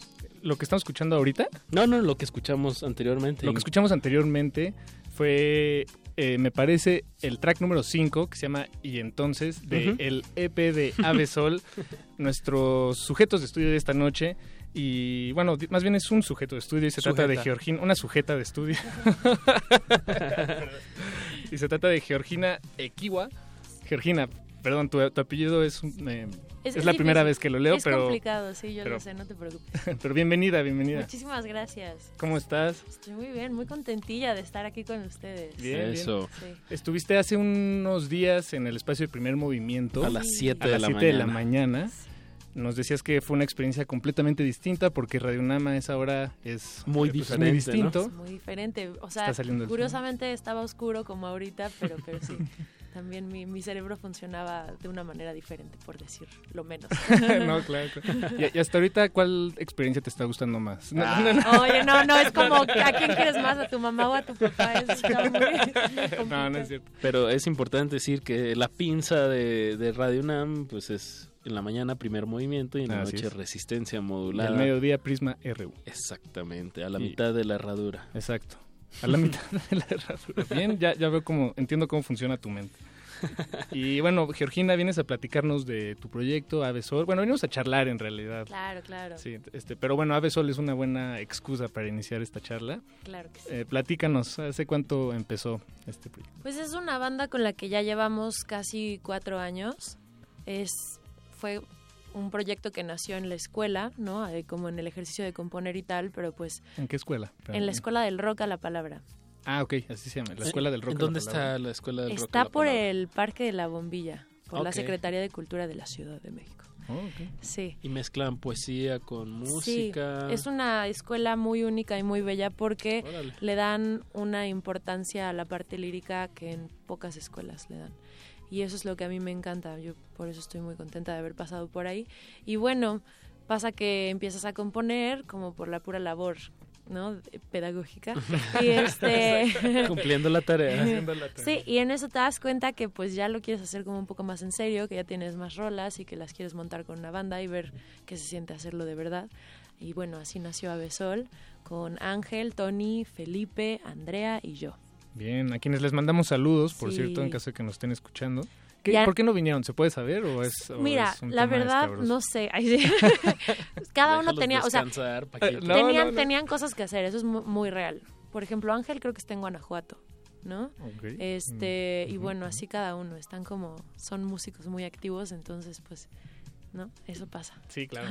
Nos tenemos que repartir la chamba. Oye, pero a- muy bien. A ver, por, digo, ya que es un quinteto y supongo que viven en distintas zonas de la ciudad, ¿dónde ensayan o por dónde creen que es más como ¿Dónde su le dan vida a circuito? esto? Ajá. Pues en realidad yo creo que cualquier banda ensaya donde se puede, ¿no? Así, u- Donde uno no donde... se queje el Ajá, vecino. exacto, ese es uno, donde no se queje el vecino. Y dos, donde estén seguras tus cosas y pues si las puedes dejar, mejor. Entonces, afortunadamente en, en mi casa hay ese espacio y pues esa es como la, la ave cueva, así la hemos bautizado. Ah, ¿en serio? Sí, Bien. sí, claro. Y bueno, ahí, ahí está todo, también es como el lugar donde echamos el tecito, la chelita, o sea, todo, ¿no? Sí. ¿Y ahí escribieron las canciones, la mayoría de las canciones? ¿O fue en la escuela? ¿De, de dónde vienen las canciones? Bueno, las canciones las, las he compuesto la mayoría así en mi casa.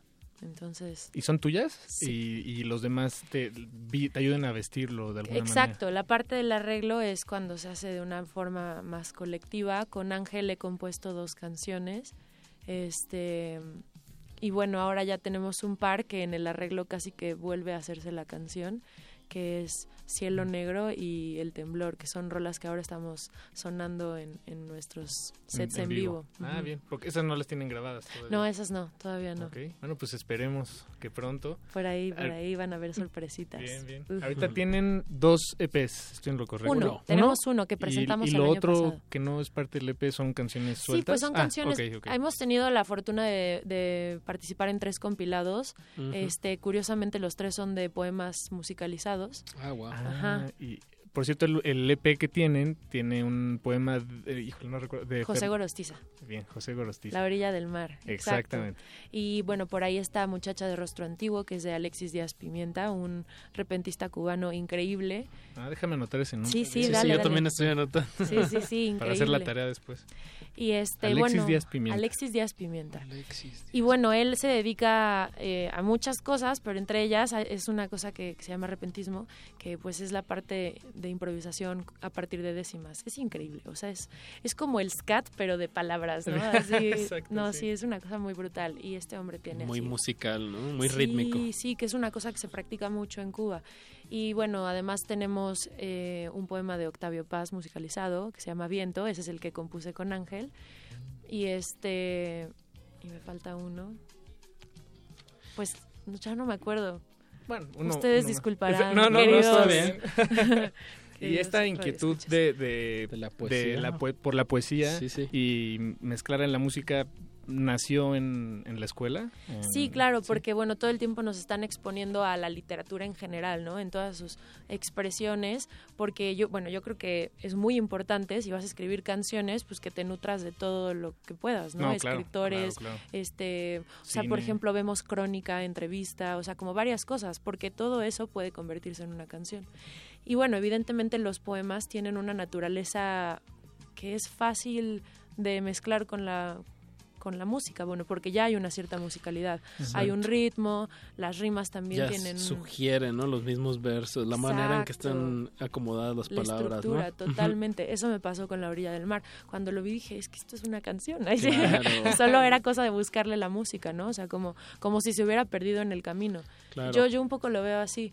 Y este, y bueno, a mis alumnos también como que les, a veces les dejo este tipo de tareas, ¿no? Que musicalicen un poema porque entonces ya de alguna manera te ahorras la parte de resolver la parte de la letra, pero también es un ejercicio distinto de ver cómo cómo crear un universo bien redondo, ¿no? Entre letra y música.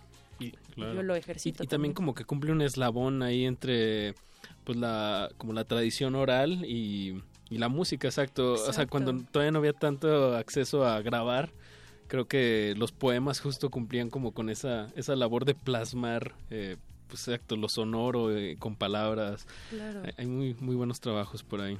Sí, que es un poco lo que pasa con, bueno, no un poco, es justo lo, lo que sucede con la historia oral. Funciona porque hay trucos mnemotécnicos y musicales para que te aprendas las cosas, ¿no? Que son las rimas, la música, o sea, sí, es eso. Eso, exacto. Bien, bien, bien, bien. Entonces estamos hablando de orígenes profundos. Bueno, ya si nos si, si fijamos la atención ahí, eh, es decir, Ave Sol eh, pues hace canciones, ¿no? Hacen Sí. canciones. Y entonces está está muy cercano a lo folclórico, a lo popular, a- como lo- ¿no? ¿Qué, qué al- otras, qué ajá, otras, de- de, de de dónde qué más otros se nutre? ríes se nutre Ave Sol? A mí me encanta esta parte de la música de esta, de esta época que es muy híbrido, ¿no? Y se alimenta de varias cosas. Fusiones. Este, ahora a mí, por ejemplo, me está llamando mucho la música electrónica, utilizada de una forma muy orgánica, ¿no? Y bueno, es, es lo que dice mi, mi querido amigo Federico Sánchez, que Uy, al final... Qué buen guitarrista. Sí, es increíble, ¿no? Y no, así e- es que ese hombre así me abrió la cabeza cuando me empezó como a mostrar este mundo, porque lo que él dice es que al final todos estos son instrumentos, porque también son creados por el hombre y estás usando sonidos, o sea, entonces esta parte de verlo como ajeno y frío y tal, que de repente a los rockeros de la, de la vieja escuela es como, "Ah, eso no Les- es música, ¿no? sí. Y bueno, hace ruido. Sí, y, y más bien sí es música, solo que lo estás viendo desde otro punto de vista, ¿no? Estás como descomponiendo los sonidos, eh, clavándote más en texturas, eh, encontrando ritmos cuando estás ahí desmenuzando la música, no sé, es muy interesante. Bien, qué bueno, Sí, sí, sí, sí. me da gusto eh, pues ampliar los horizontes, ¿no? De Exacto. musicales de cualquier manera y hay muchas maneras de hacerlo. Y Apache, esa es la seña, la, la señal internacional para música, maestro. y afortunadamente Georgina trajo su guitarra esta noche para tocar un tema de LP. Me parece que vas a tocar el primero, habíamos quedado Sí. fuera del aire. Sí, sí, sí. el track Con el, que, uno. con el que abrimos el EP, que es el baile de las frondas. Bien, pues Pues danos un- un segundito en lo que abrimos los micrófonos. Eh, pues lo que ustedes van a escuchar es música en vivo que, que como siempre es un verdadero pues privilegio llenar esta cabina y estas frecuencias pues de, de lo de lo que está sucediendo en este momento. No es nada grabado. Para Y usted, señora, señor, allá afuera, esto es para usted. Esto es Ave Sol totalmente en vivo. Eh, Geo, si estás lista, las frecuencias del 96.1 de FM son todas tuyas. Súper.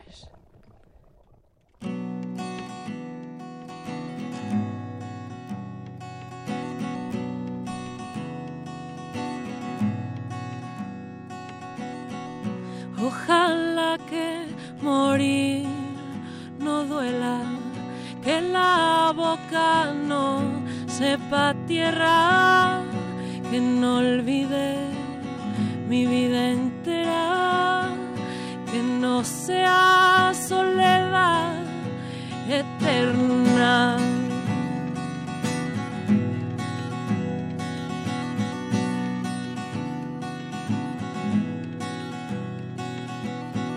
Si el latido cesa en el cuerpo, nadie queda en la carne preso.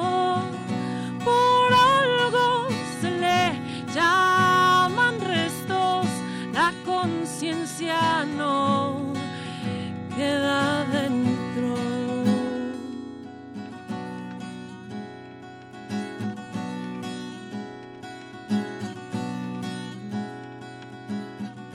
Así como hoy acaba, se vuelve ayer mañana. No duele, solo pasa. Que sea como el de las frondas, como la risa explota, que arrulle como.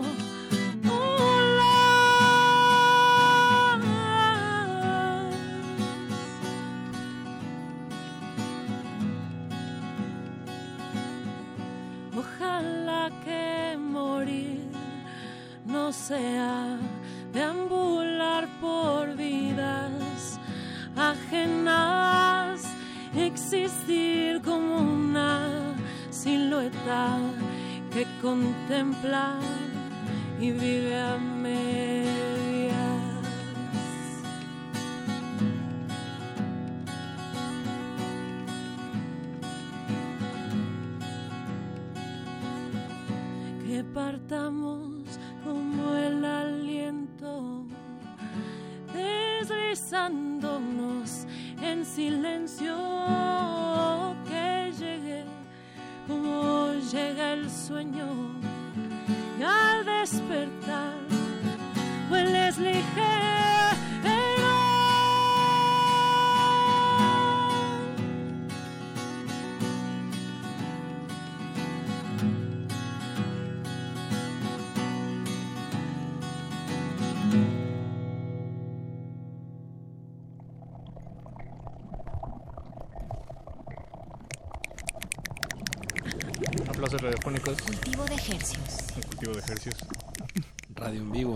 Ave Sol en vivo. Bueno, Georgina eh, Equiwa.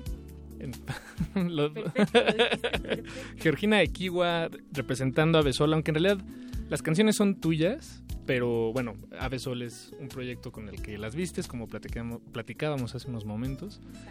Y La cabeza y la voz de- del proyecto, ¿no? Exacto. Represent. Perro muchacho, nos vemos. Perdón. Sale, sale de la cabina el perro muchacho.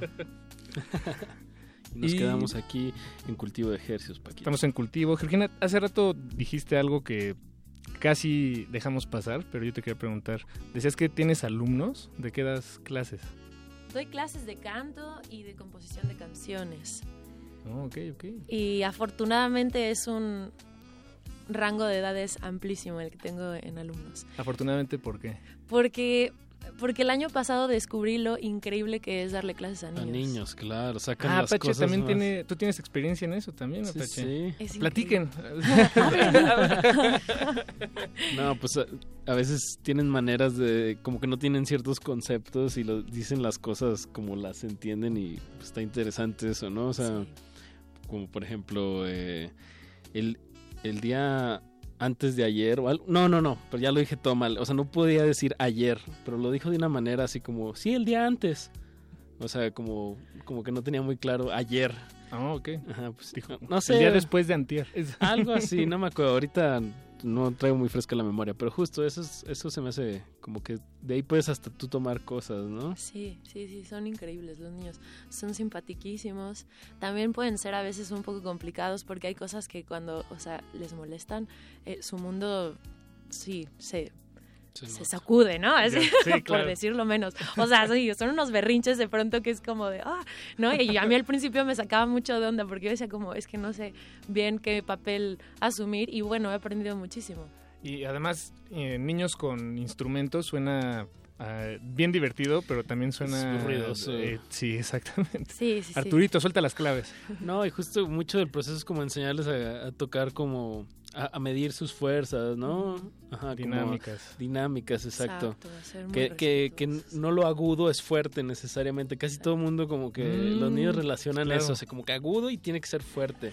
Sí, Agudo, pero- fuerte y rápido. Ajá, es como, fuerte y rápido, ¿no? Y entonces, sí, eso es lo primero que hay que dividir en sus, en sus cabezas. Es como, sí, sí. Es increíble. qué bien, qué bien. Y por ejemplo, la parte de, de, de la canción, ¿eso cómo se los enseñas? Eh, que igual los, los introduces a, a mundos de la literatura. Pues o- yo creo que es como muy, muy espontáneo con ellos, ¿no? O sea, es más bien que ellos jueguen. O sea, tengo eh, dos alumnas, por ejemplo, que compusieron sus canciones y entonces yo solo les expliqué lo de las rimas, ¿no? Y ellas lo resolvieron muy naturalmente. O sea, de repente llegaron y ya tenían sus versos y yo dije como, ah, neta, te cae. Increíble. 10 minutos. sí. Sí, entonces solo les decía, bueno, está muy cortito, hay que hacer un poquito más y les explicaba un poco esto de que, bueno, hay que tener un tema, ¿no? Que, no, o sea, tiene que haber un punto donde todo converge, ¿no? Y este y bueno, lo entendieron súper bien y ya yo más bien les ayudaba, si alguien tenía la melodía, bueno, pues solo era armonizar, si no había la melodía, pues buscábamos una progresión y veíamos cómo meterlo de la letra. Pero fue increíble, increíble. Y bueno, además a mí me encanta esta cosa de estar componiendo canciones así, aunque sea cortitas, ¿no? Para explicar cosas y este y bueno, es padrísimo porque además te ponen así a, a funcionar. Es que no están entendiendo algo y tú, o sea, eso no es culpa del alumno, es o no es Claro. culpa de nadie, pues es responsabilidad del maestro adaptarse y, y poder crear esa- en el momento una ruta para que el alumno aprenda, ¿no? Bien. Eso para mí es como muy importante también. O sea, ahora respeto a los maestros muchi o sea, siempre A los les buenos maestros. sí, claro, siempre les he agradecido mucho a mis maestros, pero ahora lo respeto todavía más. Qué bien. Como que por más que tengas Yo- algo ya, ya planeado, que claro que lo tienes que hacer, ¿no? Preparar tu clase, pero siempre hay mucha improvisación, ¿no? A la hora de enseñar, porque es lo, muchas veces tú ya traes algo armado, pero no ves que no está funcionando, entonces tienes que hacer otra cosa que está surgiendo. ahí. Claro, claro. Porque tal vez tiene sentido eh, cuando lo piensas en tu casa. ¿no? Claro. Y ya que lo pones en, en práctica frente a unos niños, todo se puede caer. Claro. Yo quiero que me enseñes. Por favor. Claro, con todo gusto. La redonda. Así nos enseñaban las, las notas que duraban todo el compás. Ajá. Claro, Así, claro, es que la sí. redonda. Claro, eso es basiquísimo hacer eso. Sí, está sí, sí. chido. Además, los niños, bueno, enseñando a lo- enseñándole a los niños, me imagino que hay cierta, como decías, como juego, ¿no? Es como un juego y hay, hay reglas. O, no, no, no que se los plantees de esa manera, pero pues son los niños volándose la cabeza con ciertas reglas para, para sacar la canción. Y bueno, no, digo, no sé, como que les digas que rime, ¿no? Y entonces van y escriben un verso en 10 minutos y con eso están contentos, ¿no? No, no, no están persiguiendo esta, no sé, genialidad, sino es más Exacto. bien el proceso lo, lo que les interesa, ¿no? Lo, lúdico. Y a mí me, me, me intriga mucho, bueno, te quería preguntar si algunos de los ejercicios o juegos que has usado con tus alumnos los usas en tu propia composición. Pues sí, supongo que... Es que sabes que he visto que por lo menos todas, bueno, porque además curiosamente todas son, son mujeres, este, todas cantan y están haciendo este ejercicio de crear canciones. O sea, creo que es algo muy natural entre los niños. Y, y bueno, lo que, lo que tienes que hacer básicamente es lanzar frases, ¿no? Y creo que cuando yo pude componer mi primera canción fue cuando me propuse no censurarme. Y eso es lo que tienen muy natural los niños, no se censuran. bien. Entonces ese es el primer, y esa es como mi lección uno en la clase, ¿no? Así, no te censures. O sea, va a suceder, ¿no? Te lo anticipo. Van a aparecer voces, pensamientos horribles de, ah, soy una porquería, es que esto no vale la pena, esto suena a no sé cuántas 500 canciones. O sea, va a pasar. Y tienes que hacer caso omiso a todos esos comentarios. Porque no, o comentarios no, pensamientos. Este, porque ese no es el punto, ¿no? El punto no es hacer la mejor canción, la canción más original. O sea, el, el- el asunto es concretar ideas. Claro. ¿no? Plasmarlas, que tú las logres entender y de alguna manera pues es, eh, lo dejas abierto a ver quién, quién cacha, ¿no? Exacto. Bien, es- digo, se ha convertido en una charla muy agradable Sí. que tal vez no tiene mucho que ver sobre Abre Sol, pero No, no, pero importa. sí. Todo bien, claro. Pero, claro sí, que tienes sí. razón, Apache. Tienes toda la razón. Nos manda saludo Twitter, eh, por Twitter eh, la doctora Gaby H. Briones. Dice, es un placer ir escuchando Camino a Casa a Ave Oficial. eh, digo, sí, a Ave tu, Sol a- Oficial, Ave Sol Oficial es tu, tu Twitter. Y pues déjanos mensajes este, con el hashtag cultivo de ejercios con J. También Mario de Jesús, pero esto no lo entiendo. Esperemos hoy no vayan a espantarnos tirando la guitarra. Ah, yo, yo les voy a explicar la Ah, historia. ok. La Pasó vez- en primer movimiento. ¿verdad? Ajá, el viernes Ah. yo dejé la guitarra y se cayó. Así de la nada. Y además era como la primera canción y fue como "Perdón", así. Y en la segunda canción yo ya estaba así como, "Oh, voy a tocar y estaba súper desafinada, ¿no? Fue, muy, fue muy accidentado ese día. Sí. Y eran las 7 de la mañana, entonces yo creo que sí, un guitar una, una caída de guitarra es muy diferente en la mañana que en la sí. noche. Tienes toda la razón. Pero la tengo en el piso. Qué, qué bueno que te acordaste, Mario. No, aquí sí. Mario de Jesús está muy atento de la programación de Radio Sí, UNAM. sí, Le mandamos un, Saludotes. un El placer es nuestro.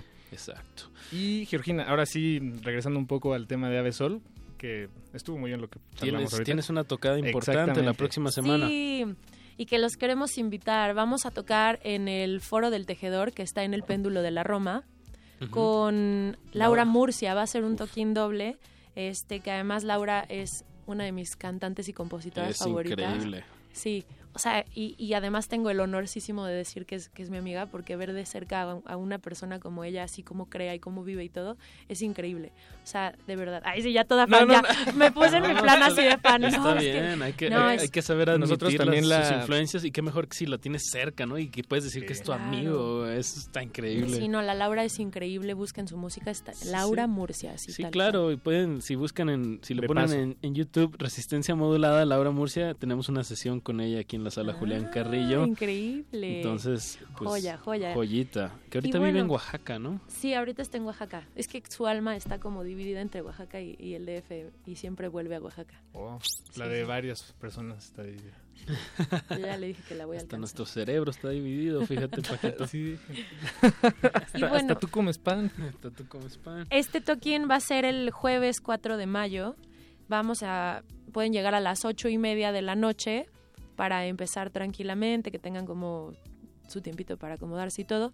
Pero pueden comprar desde ya los boletos en la página del tejedor que es www.forodeltejedor.com. Que, que está en Álvaro Obregón 86 en la colonia Roma. Repetimos las coordenadas, es el jueves 4 de mayo. Eh, Laura Murcia y Avesol en vivo. ¿Ave Sol van todos? ¿Full band? Sí, sí, sí, bueno, porque claro, ahorita estoy tocando yo sola, pero somos un quinteto que suena muy muy brutal. Digo, no es porque sea mi banda, es que so- esos son grandes músicos con los que tengo la bien, suerte de tocar y pues, sí, suena muy chido, la verdad. Y un par de invitados también ahí por ahí. Hay que antojarlo, hay que Sí, sí, antojarlo. sí. Y sí se Eso. antoja. Pues aquí estaremos compartiendo la, el flyer en nuestras redes. Acuérdense, Resistencia Modulada en Facebook, arroba R Modulada en Twitter y en, en Instagram. Arroba remodulada, así es, así es. Y Avesol, pues, eh, ¿dónde podemos...? eh, digo, tú, sa- ya dimos el Twitter que es Avesol Oficial. Claro, Eh, pero las redes, este, las demás, estamos como Avesol, ah, pues entonces estamos como Avesol Avesol. oficial. Sí, ese fue un propósito. sí, y bueno, el disco lo pueden encontrar en todas las plataformas digitales y además, este, para los que no le han entrado a eso, que está muy bien, lo respetamos, para eso está SoundCloud y además está el canal de YouTube donde pueden ver que es de verdad. Ahí sí, están los videos en vivo para, ¿no? Así como... No, y Eso. pues qué mejor que ir a, a verte ahí al Foro Tejedor el jueves 4 y qué mejor con Laura Murcia. Eh, pues vamos a despedirnos eh, con una canción Una que última se titula canción. eh, Se titula El Horizonte. Esto es Abasol. Gracias, Georgina. Me gustó No, mucho tu música. ¿Qué, le, qué le puedes agregar a, a este tema? Un poco de palabras de, de dónde... Y un mensaje para los niños. Y un, y un mensaje para los niños, Esta es la peor canción para mandarle un mensaje No. a los niños. Entonces lo dejamos que no, la no, escuchen. pero mira, está bien, porque puedo, puedo, puedo aquí como construir algo en el momento. Bueno, primero le quiero agradecer a Ana Salazar, que ella ha sido el- nuestro puente para estar aquí en Radio UNAM. Ya. La, la queremos mucho y Anita le agradezco Warhol. mucho. Anita Warhol. Así es. Y bueno, esta canción es, es una canción apocalíptica, pero Perfecto. hay que, hay que gozar. Como hay que decía un amigo, nos vemos en el infierno. y con esto nos despedimos de Georgina Equiwa, de Avesol, y quédense pegados a Resistencia Modulada. Muchas Todavía- gracias, Georgina. todavía no terminamos Muchísimas gracias cultivo. a ustedes. Todavía no. Cultivo de Hercios. Hercios, hercios, hercios, hercios, hercios, hercios, hercios.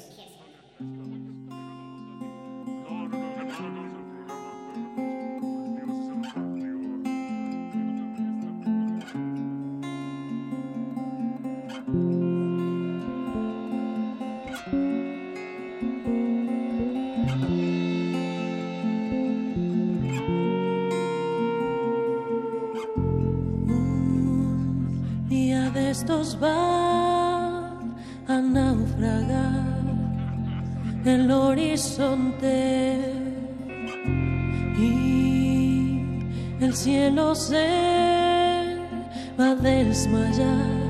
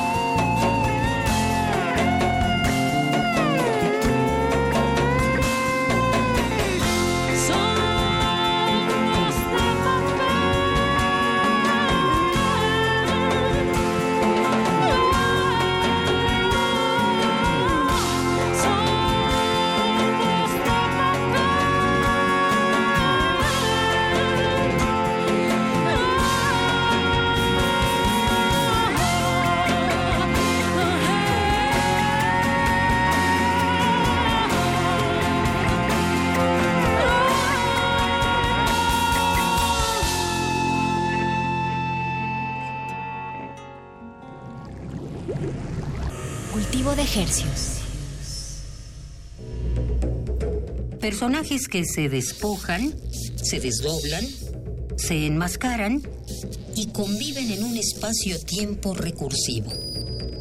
Te invitamos a asistir a Invenciones de Quietud y Movimiento, una obra coreográfica de Talía Falconi y Federico Valdés. Todos los martes de abril a las 8 de la noche. Sala Julián Carrillo de Radio UNAM. Entrada libre. Chio, Axla Güera, Tato, amigos desde la secundaria. Íbamos en mi coche a la playa. Todo iba bien. Yo venía manejando tranquilo. Nada podía salir mal. La güera sacó su celular, empezó a tomarnos fotos. Una selfie. Solo me distraje un segundo para esa foto. Sin querer moví un poco el volante. Fue mi culpa. Esa es la última foto que tendré de ellos. Cuando manejes, no te distraigas. Consulta más información en www.gov.mx diagonal SCT. SCT. Los estrenos de este mes, escúchalos en descargacultura.unam. Te recomendamos. Reencontrarte con tu primer amor y desear que el tiempo no hubiera pasado. Escucha La mujer que no, de Jorge Ibargüengoitia. La llamaré Aurora. No, Aurora no. Estela. mm, Tampoco. La llamaré ella. Esto y más lo encuentras en www.descargacultura.unam.mx. Cultivo de ejercios. Oh,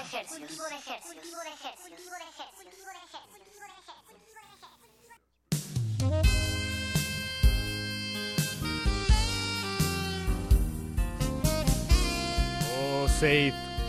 Safe, safe, safe. Esta noche te la dedicamos a ti. Y para hacer esta, este momento un poco más especial, querida Safe, te vamos a enlazar en este momento con Joan Scutia. Hasta nuestro- la República Hermana Delegacional de Xochimilco. ¿Hasta allá? Joan, ¿estás hasta allá? Hasta la provincia querida de Xochimilco. Yo nunca he ido a Xochimilco, quiero ir. ¿No conoces Xochimilco? No, por favor llévenme, Joan, invítame. ¿Cómo crees que no conoces Xochimilco? No, no lo conozco. El mar del sur de la Ciudad de México. De donde los aztecas sacaban toda la comida. Es una tierra muy fértil. Ahí hay mucho maíz. Pues en la tierra, o sea, hay agua y, hay- y es muy fértil la tierra. Y aquí se da de todo. Se da de todo, hasta se da nuestro bloguero favorito, Joan Scutia. Hasta se dan los que escuchan música, exactamente. Exacto, Joan. ¿Cómo has estado? ¿Qué nos traes esta noche para, Bien, para amenizar los oídos? Qué gusto de ver oírlos antes que nada. Eso, Joan, nos que no. que no Igualmente. cotorreamos. Se nos había olvidado tu número. En- entre que se les da y que me lo roban, ya Sí. no sé qué- ¿Te robaron? Sí, en el metro, ya sabes. Oye, Eso me está- pasa por ahí Xochimilco. Eh, ¿Te aplicaron la de que entre varios te empujan y así cuando, cuando es hora pico y alguien te bolsea? Sí, la clásica. No. anden con cuidado, muchachos. En hora pico, pónganse la cartera adelante, la bolsa adelante y constante, pues Sí, estarse sí. checando. Voltea a los dos lados, adelante. Y los empujan luego, luego a checarse Exacto. que no traen. Y en Caracas pasa que como que alguien se encarga de, de- de quitártelo en el metro, pero se lo pasa inmediatamente a otro y son como tres personas sí. robándote y, y Una red de ratas. nunca nunca te enteras. Ah, claro, sí, aquí supongo que funciona igual, es toda una mafia ahí, horrible. Pero eh, esta, es- esta llamada no es para hablar sobre el crimen Esta llamada no organizado. es- no es para quejarme de mis problemas Claro. Pero cuéntanos, ¿qué nos traes esta noche para este lunes 24 a las 11.05 de la noche? ¿Qué vamos, qué, qué nos traes, Joan? Es algo perfecto para entrar ya de lleno a la- al calor de la primavera y al previo al verano. Eso. Este, el nuevo disco del White Staino Alive Ah, estrenó hace un par de semanas eh, vía Estereo Óptico, que es la mejor disquera de la República Dominicana hoy en día. Y bueno, es el, el segundo disco larga duración del Taino Alive. Yo creo que es su mejor hasta ahora. Eh, tiene, este disco se llama Manda Nudes, que es una frase muy chistosa del internet, ¿no? ¿Man- Eh, man qué? Manda ah, nudes. Ah, como send send, send nude, Ajá, manda nude, exacto, ya, ya, ya. manda nude. Manda desnudo. Exacto, y viene, viene con toda una advertencia de que si te mandan nudes no las pases, no seas mamá huevo. Pues Entonces, así- el disco está- Ellos son de Puerto, ¿de dónde son? De República De Dominicana. República Dominicana. Claro. Sí, y disco totalmente es una, un viaje por frases y dichos y referencias de allá y del resto de Latinoamérica, con una producción increíble que igual podrías pretender como música electrónica sin letras, o sea que es doble mérito para, para el grupo. Y la canción que vamos a oír es La Empanada, que es una especie de bachata con trap y hip hop bastante buena onda que Suena creo que yo creo yo muy bien que representa el, el feeling de todo el resto del disco. Entonces, está bueno. Perfecto, Jan, gracias por la recomendación y por, como dices, pues agarrar la, la, la pieza de, de este disco de White Steino Alive que, que representa bien Manda Nuts. Eh, pues muchísimas gracias, Joan. Nos escuchamos el próximo lunes. Gracias. Con Yes, el- un abrazo. Nos quedamos de ver Paso Chinico pronto. Ah, por favor, sí. Ahí estamos. Se despiden de estos Joan. micrófonos Joan Escutia, Eduardo Luis, Paquito de, Paquito Pablo, de Pablo. Y su servidor Apache Raspi. Vámonos, muchachos, hay que cerrar este changarro. Quédense en playlist con Borchi en los controles. Buena música hasta la medianoche, no le cambie. Cultivo de hercios. Hercios, hercios, hercios, hercios, hercios, hercios, hercios.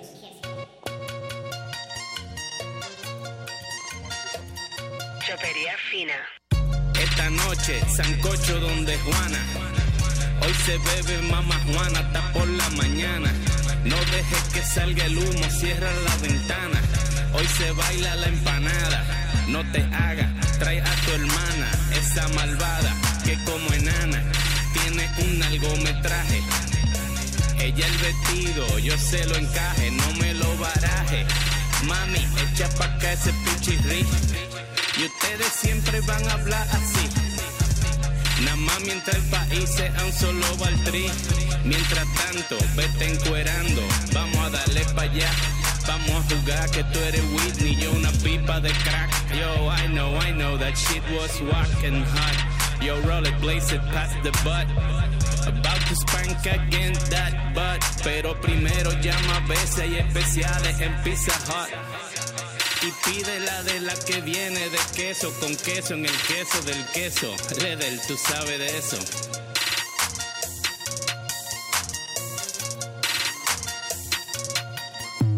¿Te gusta mi vaina? No te loco.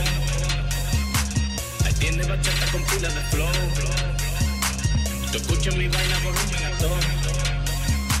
Ahí tiene bachata con pila de flow. ¿Te gusta mi vaina? No te loco. Tiene bachata con pila de flow. Tú escuchas mi vaina volumen a todo. Ahí tiene bachata con pila de flow.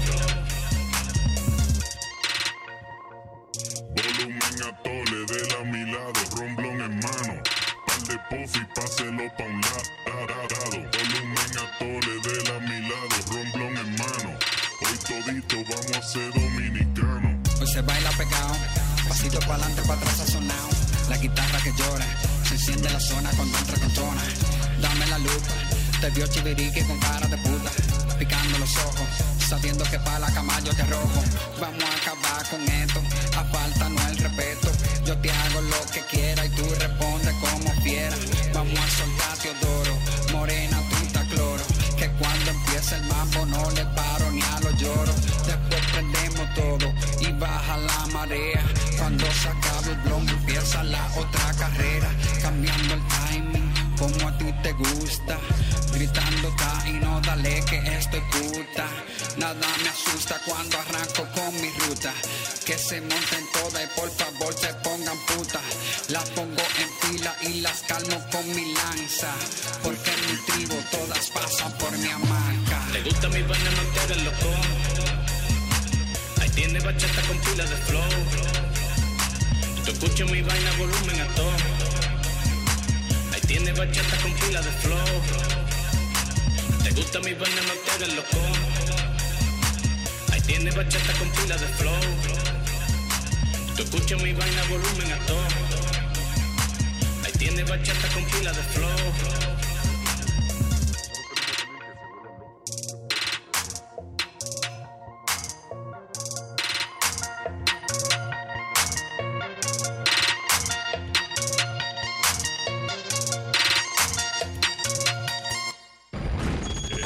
Experimento se ha completado de manera satisfactoria. El cultivo está hecho. De ti depende que germine en tus oídos. Buen trabajo, Resistencia. Hasta la próxima misión. Hasta la próxima misión.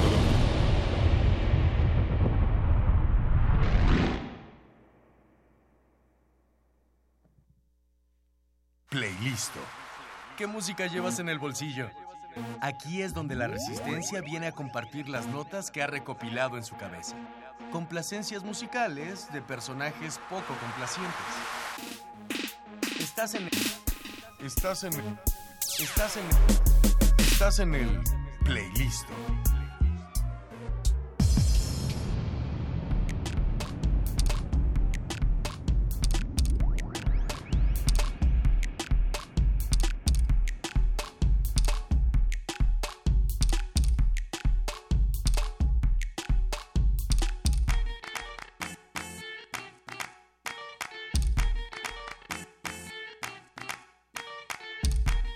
Lo que dijo la firma es correcto. Están en el playlist de resistencia modulada. Y como debe ser en la cuestión radiofónica, no estamos solos, estamos con ustedes y con el invitado presencial que dirige esta noche, el buen Pablo Borchi. Pablo Borchi presente aquí, Radio NAM. Las frecuencias te saludan. Interrumpí tu saludo, Pablo Borchi.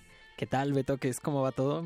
Todo de lujo, más contigo aquí presente, que era una visita que la teníamos pendiente. Sí, ya llevábamos tiempo. Bien, ahora se preguntan, ¿quién es Pablo Borchi? Bueno, pues además de ser el campeón invicto de Street Fighter.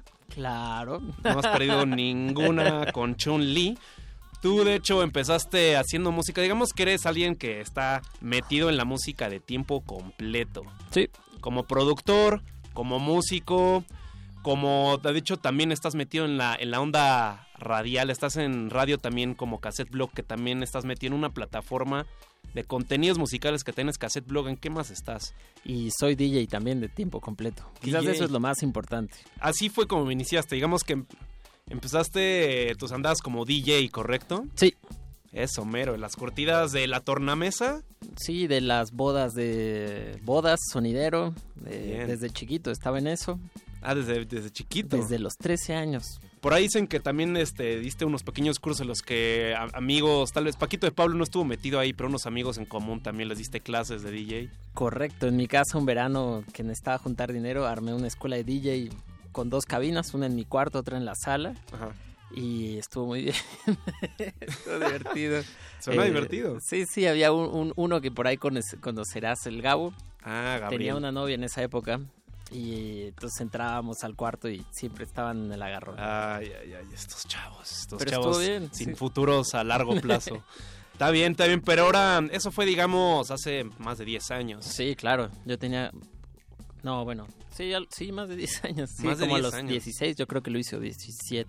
Está bien, está bien. Y ya después la transición hacia músico tiempo completo es ya bajo tu bajo tu nombre, que ya es, de- es decir, te, te conocemos como Borchi, ese es el diminutivo.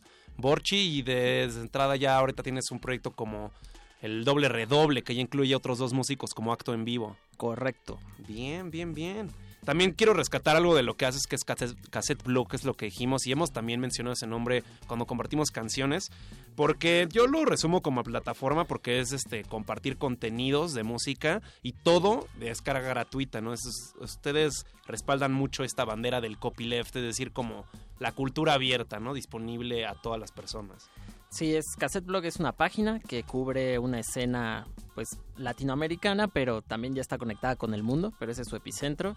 Tiene mucho que ver con el folclore y sus combinaciones bizarras, y pero todo tipo de música independiente que no salen sellos grandes. Tiene por principio que todo esté para descarga gratuita porque defiende el copyleft, de compartir contenidos no solo de música, sino de videos, eh, libros. Y en realidad ahí el, el jefe es Andrés Odone, El buen Andrés que él es el Odone. que se merece el, el respeto máximo. Saludos y buena vibra, si es que nos escucha, y si no, no importa, la buena vibra viaja. Correcto. Bien, bien, bien. Y pues hoy también a lo que estás metidísimo nos vienes a compartir, que es música, son canciones. Y hay un, hay un tipo de eje, hay un, hay digamos que está. El tiempo sería el común denominador, es como un tipo de recorrido por distintas, no sé si decirle memorias o circunstancias, pero ¿por qué no nos explicas más o menos por dónde va tu selección. Mi selección abre con el último track que saqué con Borchi y su doble Mm. redoble, Mm. que es un show en vivo en el que llevo la música de las bandas de calle y cosas de brass band a pues, una especie de hip hop dancehall instrumental electrónico.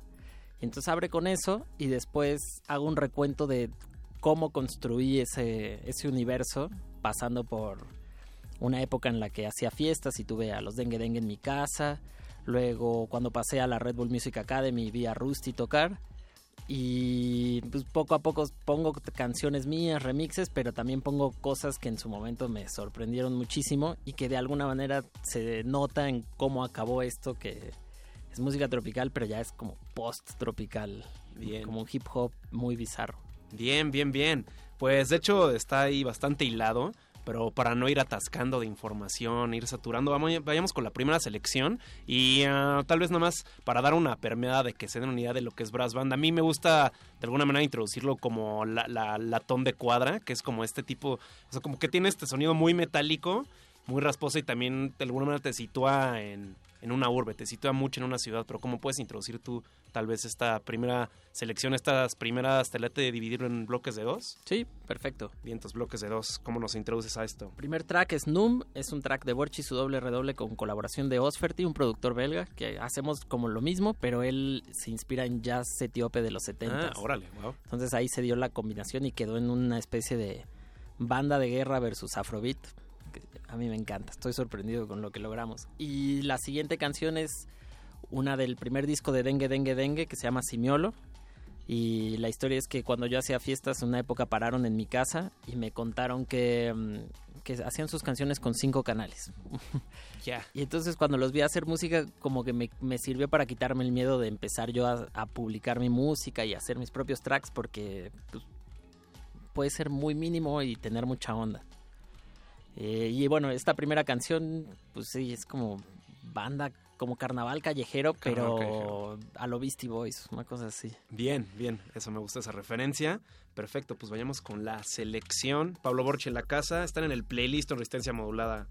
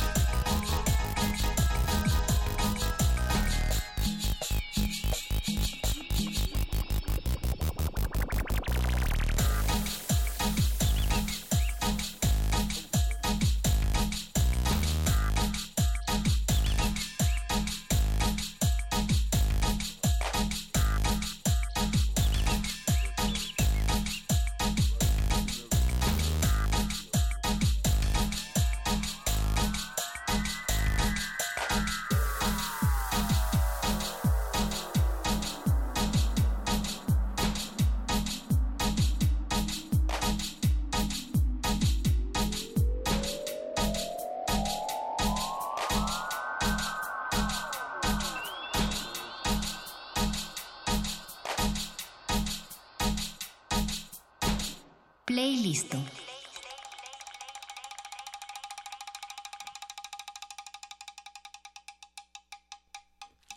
De vuelta en el playlist.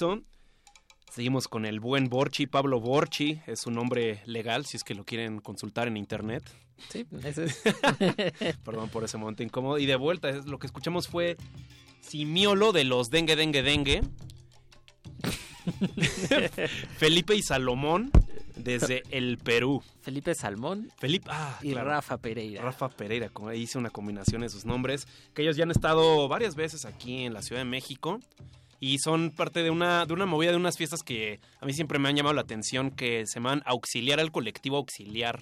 Sí. Que fueron como digamos de, de los que empezaron en esa movida de mezclar tecnologías para hacer videomapping, presentaciones, para ilustrar de una manera eh, más atractiva o como el utilizar la luz, la iluminación para acompañar sus presentaciones. Y creo que ha sido parte clave del éxito de Dengue, Claro. Dengue, Dengue. Sí, ha sido parte de, pues, medular de cómo explotaron. De hecho, eh, explotó tan rápido que hasta se, se dejaron de hacer las fiestas por la necesidad que de tiempo que tenían que dirigir a sus proyectos. Sí, y también he visto que los dengues son buenos para mutar. Eh, pasaron de hacer fiestas de cumbia, de pronto ahora estuvieron haciendo fiestas más enfocadas en los ritmos africanos y se nota en el álbum y en los mixtapes que sacan. Y yo creo que eventualmente van a regresar a hacer unas paradas en la cumbia, pero les permite seguir, o sea, en una época en la que Nicola Cruz está con todo en la música, en la- el mundo de la folctrónica, ellos pueden ser el acto que cierre su noche. Y en una noche cumbiera pueden ser el acto que cierre la noche. Y en una noche pues más Ninja Tune ellos pueden ser un acto que toque. Y, y es como, como que mm, ya lo- la tienen muy clara y se nota que tienen años chambeando en muchas cosas, en otros tipos de música. Eso, eso me gusta mucho de ellos.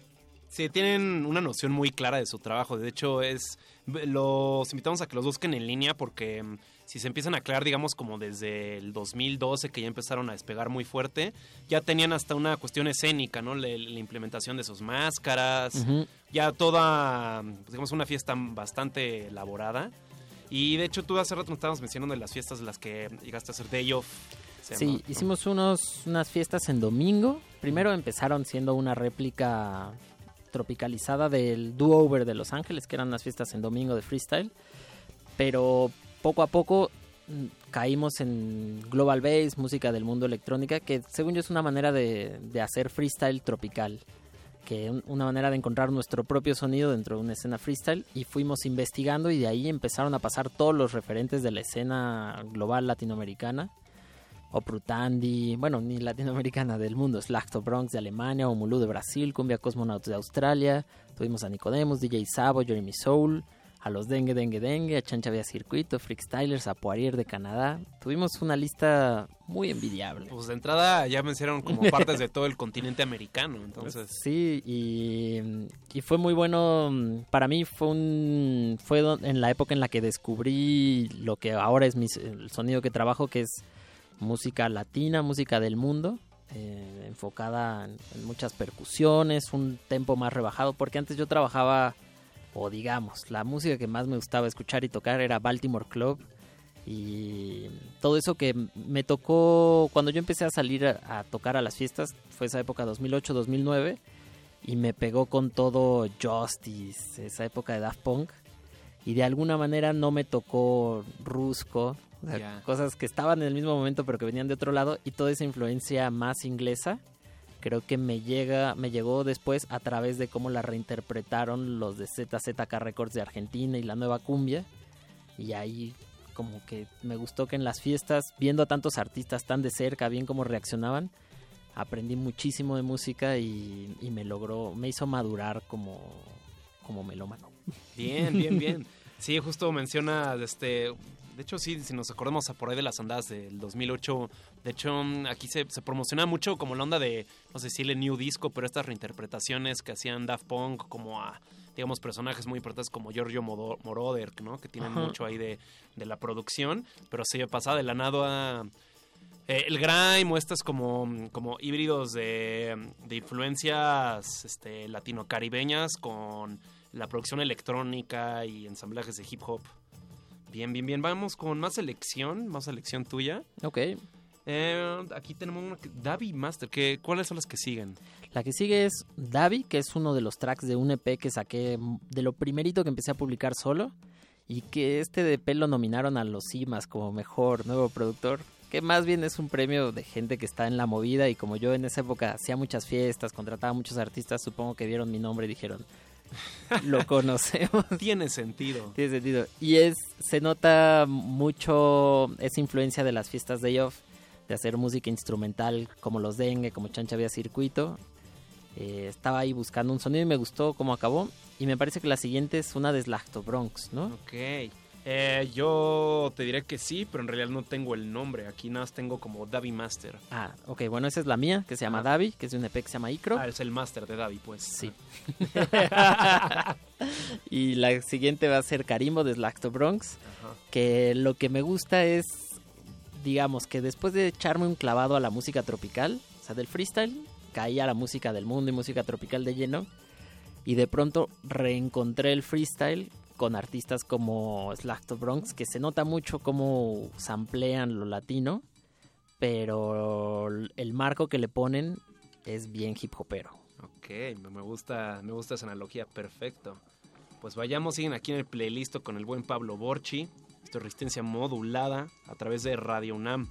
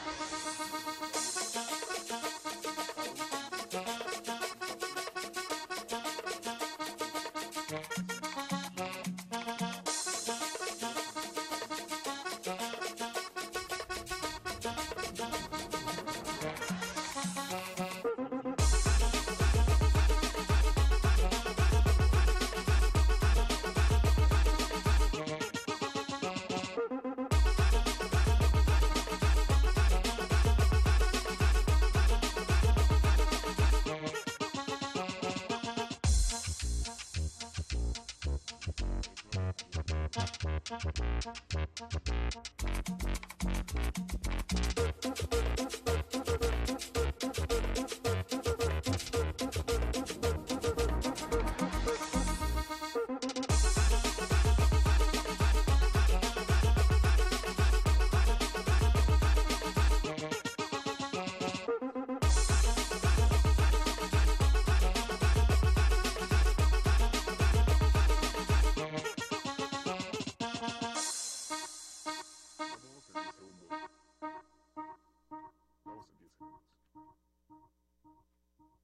Playlist.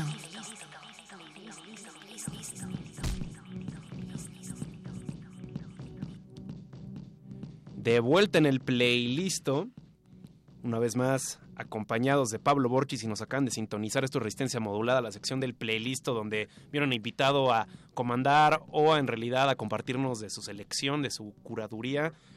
Este día nos toca con Pablo Borchi, vamos recorriendo por distintos momentos y también por distintas razones. Acabamos de regresar de un bloque que la última canción nos puede recordar de qué era. Carimbo de Slachto Bronx.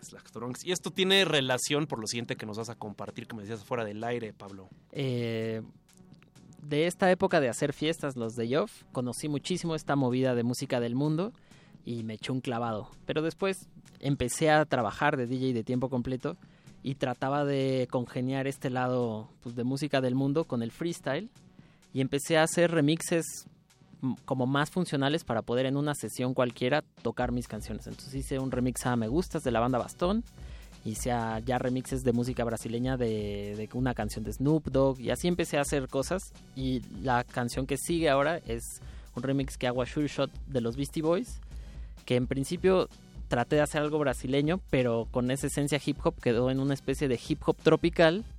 Y esa era mi ambición, en principio, de empezar a consolidarme como un buen DJ de hip hop tropical o freestyle tropical, hasta que llegué a la Red Bull Music Academy.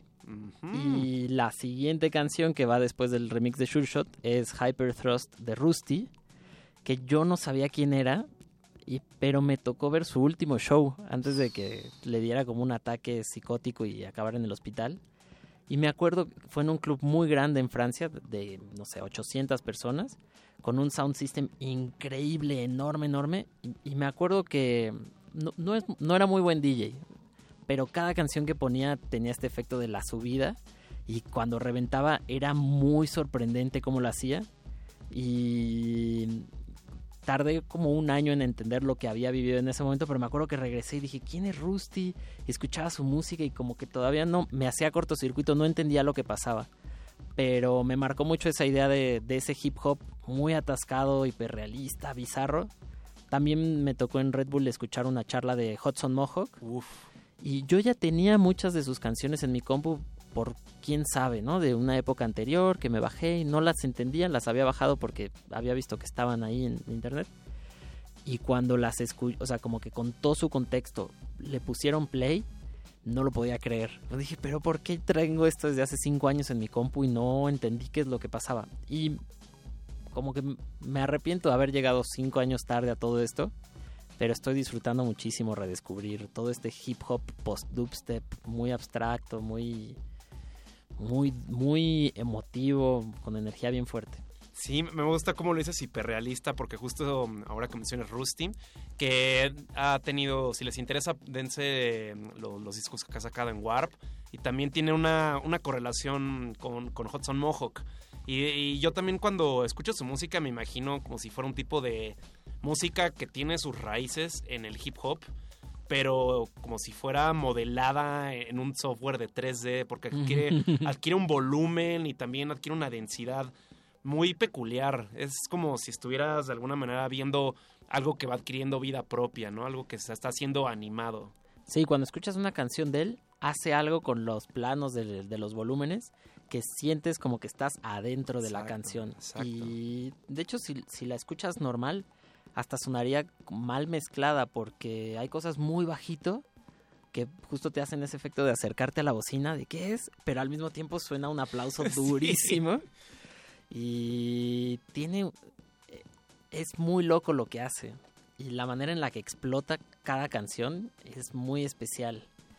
Eh, y bueno, ya escuchando dubstep siento que más bien es como una vuelta, como, como hip hoperos haciendo dubstep y diciendo, no, eso, eso ya, algo así. Pero me encantó, el, me, me sorprendió. Todavía estoy tratando de digerirlo. Bien, suena, suena algo que te marcó y este también para la gente que no está familiarizada con la Red Bull Music Academy es un programa que organiza Red Bull eh, anual, digamos, desde hace más de 20 años. Y um, está basado para que los participantes estén colaborando, es decir, reúnen por etapas a participantes de distintas partes del mundo. Entre ellos también hay algunos representantes mexicanos, como fue el tu caso. Y el chiste, por lo que yo tengo entendido y por lo que observé, es que los ponen a colaborar. Los tienen como todo un cuartel, digamos, de operación donde hay este, estudios armados hasta los dientes de herramientas de tanto de hardware y software. Y el chiste es ponerlos a trabajar, pero no es como si tanto estudio, sino mira, tú vete con tus compañeros y el, ahí lo más bonito es que la persona que no tenga nada en común contigo, entre más distante esté, más te sirve porque así es un ejercicio creativo loquísimo. Sí, eso es increíble. También es muy, muy chido cómo combinan personajes muy importantes dentro de las escenas que no son Katy Perry, algo ya muy grande, pero Mode Selector, gente muy relevante y que ya trabajando en el día a día te das cuenta que todos estamos en la misma. Entonces te, te motiva mucho a, a darle para adelante. Sí, ahí hay grandes puntos de encuentro y vínculos y experiencias. Perfecto, pues vayamos. Este es el remix que a Sure Shot de los Beastie Boys. Y después vamos con Hyper Thrust de Rusty. Siguen aquí en el playlist de resistencia modulada.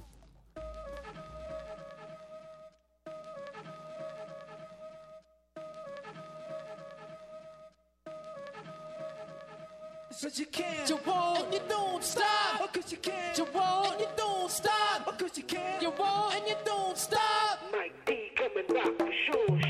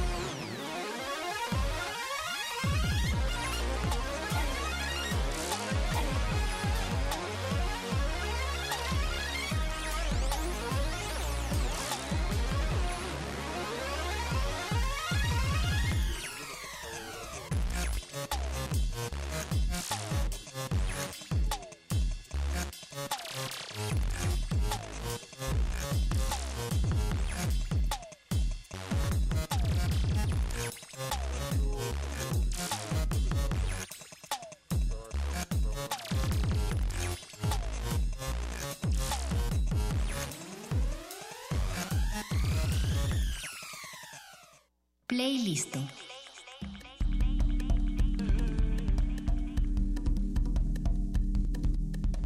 De vuelta en el playlist, regresamos aquí en las andadas después de una canción de Rusty. Todavía hay más música, hay más cotorreo. Y ya dando las 11.50, ¿qué es lo que nos toca ahora, mi buen Borchi? Justo aprovechando que fui a París a hacer la Red Bull Music Academy, me armé un tourcito para tocar en Alemania y Londres y otra fechita en Francia. Y en Londres toqué en una fiesta de un crew que se llama Movimientos, que hacen eventos de música del mundo, quizás un poco más música del mundo como tal, no tan del lado electrónico. Pero pues justo tienen muy buen gusto. Hay uno que se llama Callum Simpson, que es increíble lo que él hace, o sea, como gestor. Y me dio un par de discos de una banda de chicha que se llama Los Chinches, que me encantó, está increíble. Y me di- dio otro de una banda de calle que se llama la Voodoo Lobo Orchestra. Voodoo Love Orchestra. Y son, lo escuché muchísimo y me sorprendió, me encantaron todas las texturas de lo que estaba escuchando. Y de ahí cuando regresé a México decidí samplearlo. Entonces en- me armé una canción en la que sampleaba como cuatro de esos tracks. Porque y quería hacer algo donde esa, eh, o sea, como apropiarme todo el disco en una misma canción. Y justo de la experiencia de la Red Bull Music Academy, que era que vi a Rusty cosas de mucho de hip hop, como que me di cuenta que ahí no les importaba la música del mundo, ni la cumbia, ni los ritmos brasileños. O sea, no- nada de lo que yo hacía les llamaba la atención. Todo tenía que ver o con el techno o con el hip hop. Es muy, muy de Europa. Muy de Europa. Entonces traté de hacer algo que tuviera ese sabor más hip hopero. Y venía volado de la cabeza con este disco de, de Brass Band. Y entonces de ahí hice un EP que se llamó Voodoo. Y fue un- maduré con mi sonido muchísimo, con mi proceso de composición y todo. Y encontré en una canción que se llama Voodoo lo que quería hacer al siguiente paso, que era hacer música de banda callejera llevada al club. Y eso es lo que después se convirtió en el doble redoble, que es este show que hago en vivo con una tuba, un sax y que hago eso, música de calle, de banda callejera y brass band llevada al sound system de club y que fue la primera canción que escuchamos. Bien, me gusta ese contexto y recorrido, perfecto. Entonces la primera canción creo que se llama Clarinete y Bombo de la Voodoo Love Orchestra y después la otra es Vodou, que es el track que yo hice para sampleando todo el disco. Bien, vayamos con eso. Siguen aquí en el playlist en resistencia modulada a través de Radio UNAM.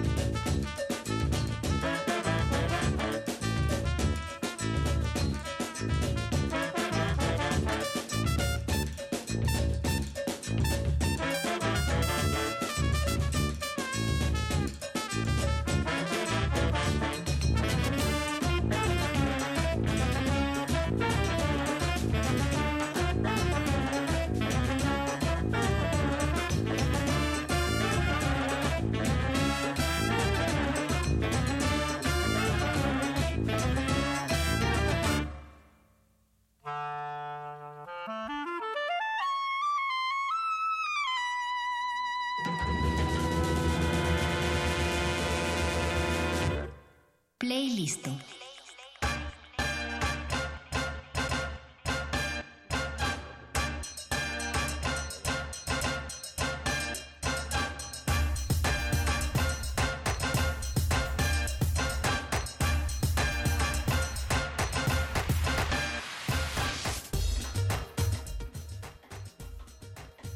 El tiempo tiene su valor y a medida que vamos cerrando este playlist, hay un poco de, de espacio para una última intervención, mi buen Borchi.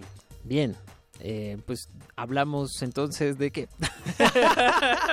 Yo creo que lo pertinente sería anunciar que hay tocadas con el doble redoble próximas, que por cuáles son. Sí, tenemos un tour en conmemoración de nuestro nuevo sencillo. Bien. El viernes vamos a la licorería San Pedrito a Cholula.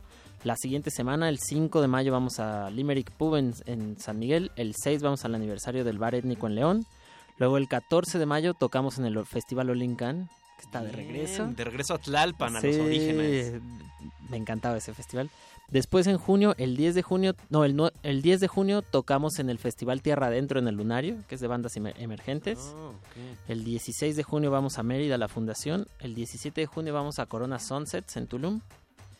Y Oye, Eh, bastante agitado. es muy probable que en el, el 28-29 de junio vayamos al Genius Lucky Fest, que es en Baja California, como un Burning Man ahí medio bizarro. Ah, wow. Y va a ser, o que vaya yo de DJ, pero lo más seguro es que vayamos con el doble redoble. Ok, actividades y me, me gusta que sean al Bajío, hacia Sí, el norte. viaje- hemos viajado mucho últimamente. De lujo, perfecto, perfecto. Pues ahí está, pueden checarlo como Borchi y su doble redoble en la virtualidad.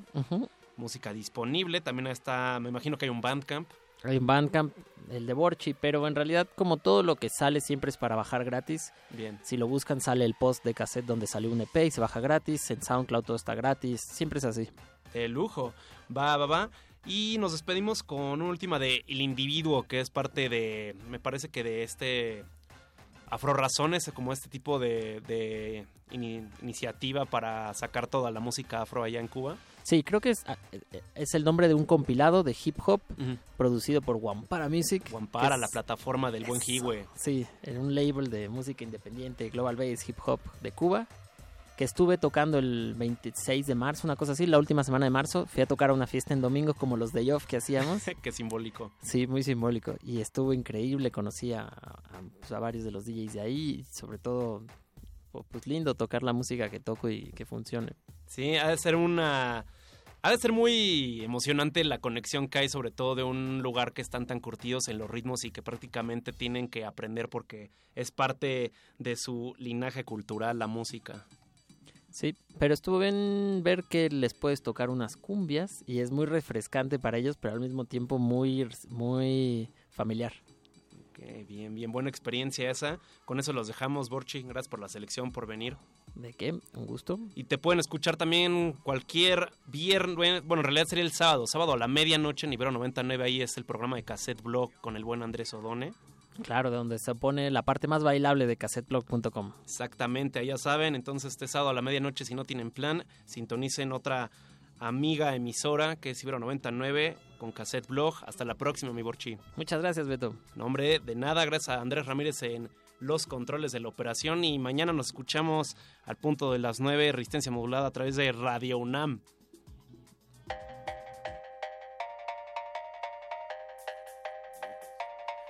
Llevo bajo mi piel sangre que cruzó mares para ser esclavo y la mano de aquel que clavó un puñal sobre su opresor. La valentía de quien batalló contra un tirano, la fealdad de Maceo frente a un fusil español. La oratoria de Malcolm X, Martin Luther King, el valor de Quintín, la escritura de Juan Gualberto Gómez, el partido Pantera Negra, junto al independiente de color grabados los dos en el mismo pullover. Soy folclor, soy llanto, soy guerra, orilla, soy canto, soy monina, soy egobio, soy heriero, soy manto de penumbra, huellas de gloria sobre el asfalto, una de destierro y guerras de cultura me hicieron exacto. Un prototipo, pero igual entre los diferentes. Virtudes y defectos varios, como cualquier gente. Imperfecto, negro, oscuro, guapo, real, transparente. Orgullo de mi raza, afrodescendiente. Es que soy afroman, afro, afrodescendiente. Afro, afrodescendiente. Nuestro universo musical se ha expandido un poco más. Vamos a digerirlo. Hasta la próxima sesión. Playlist.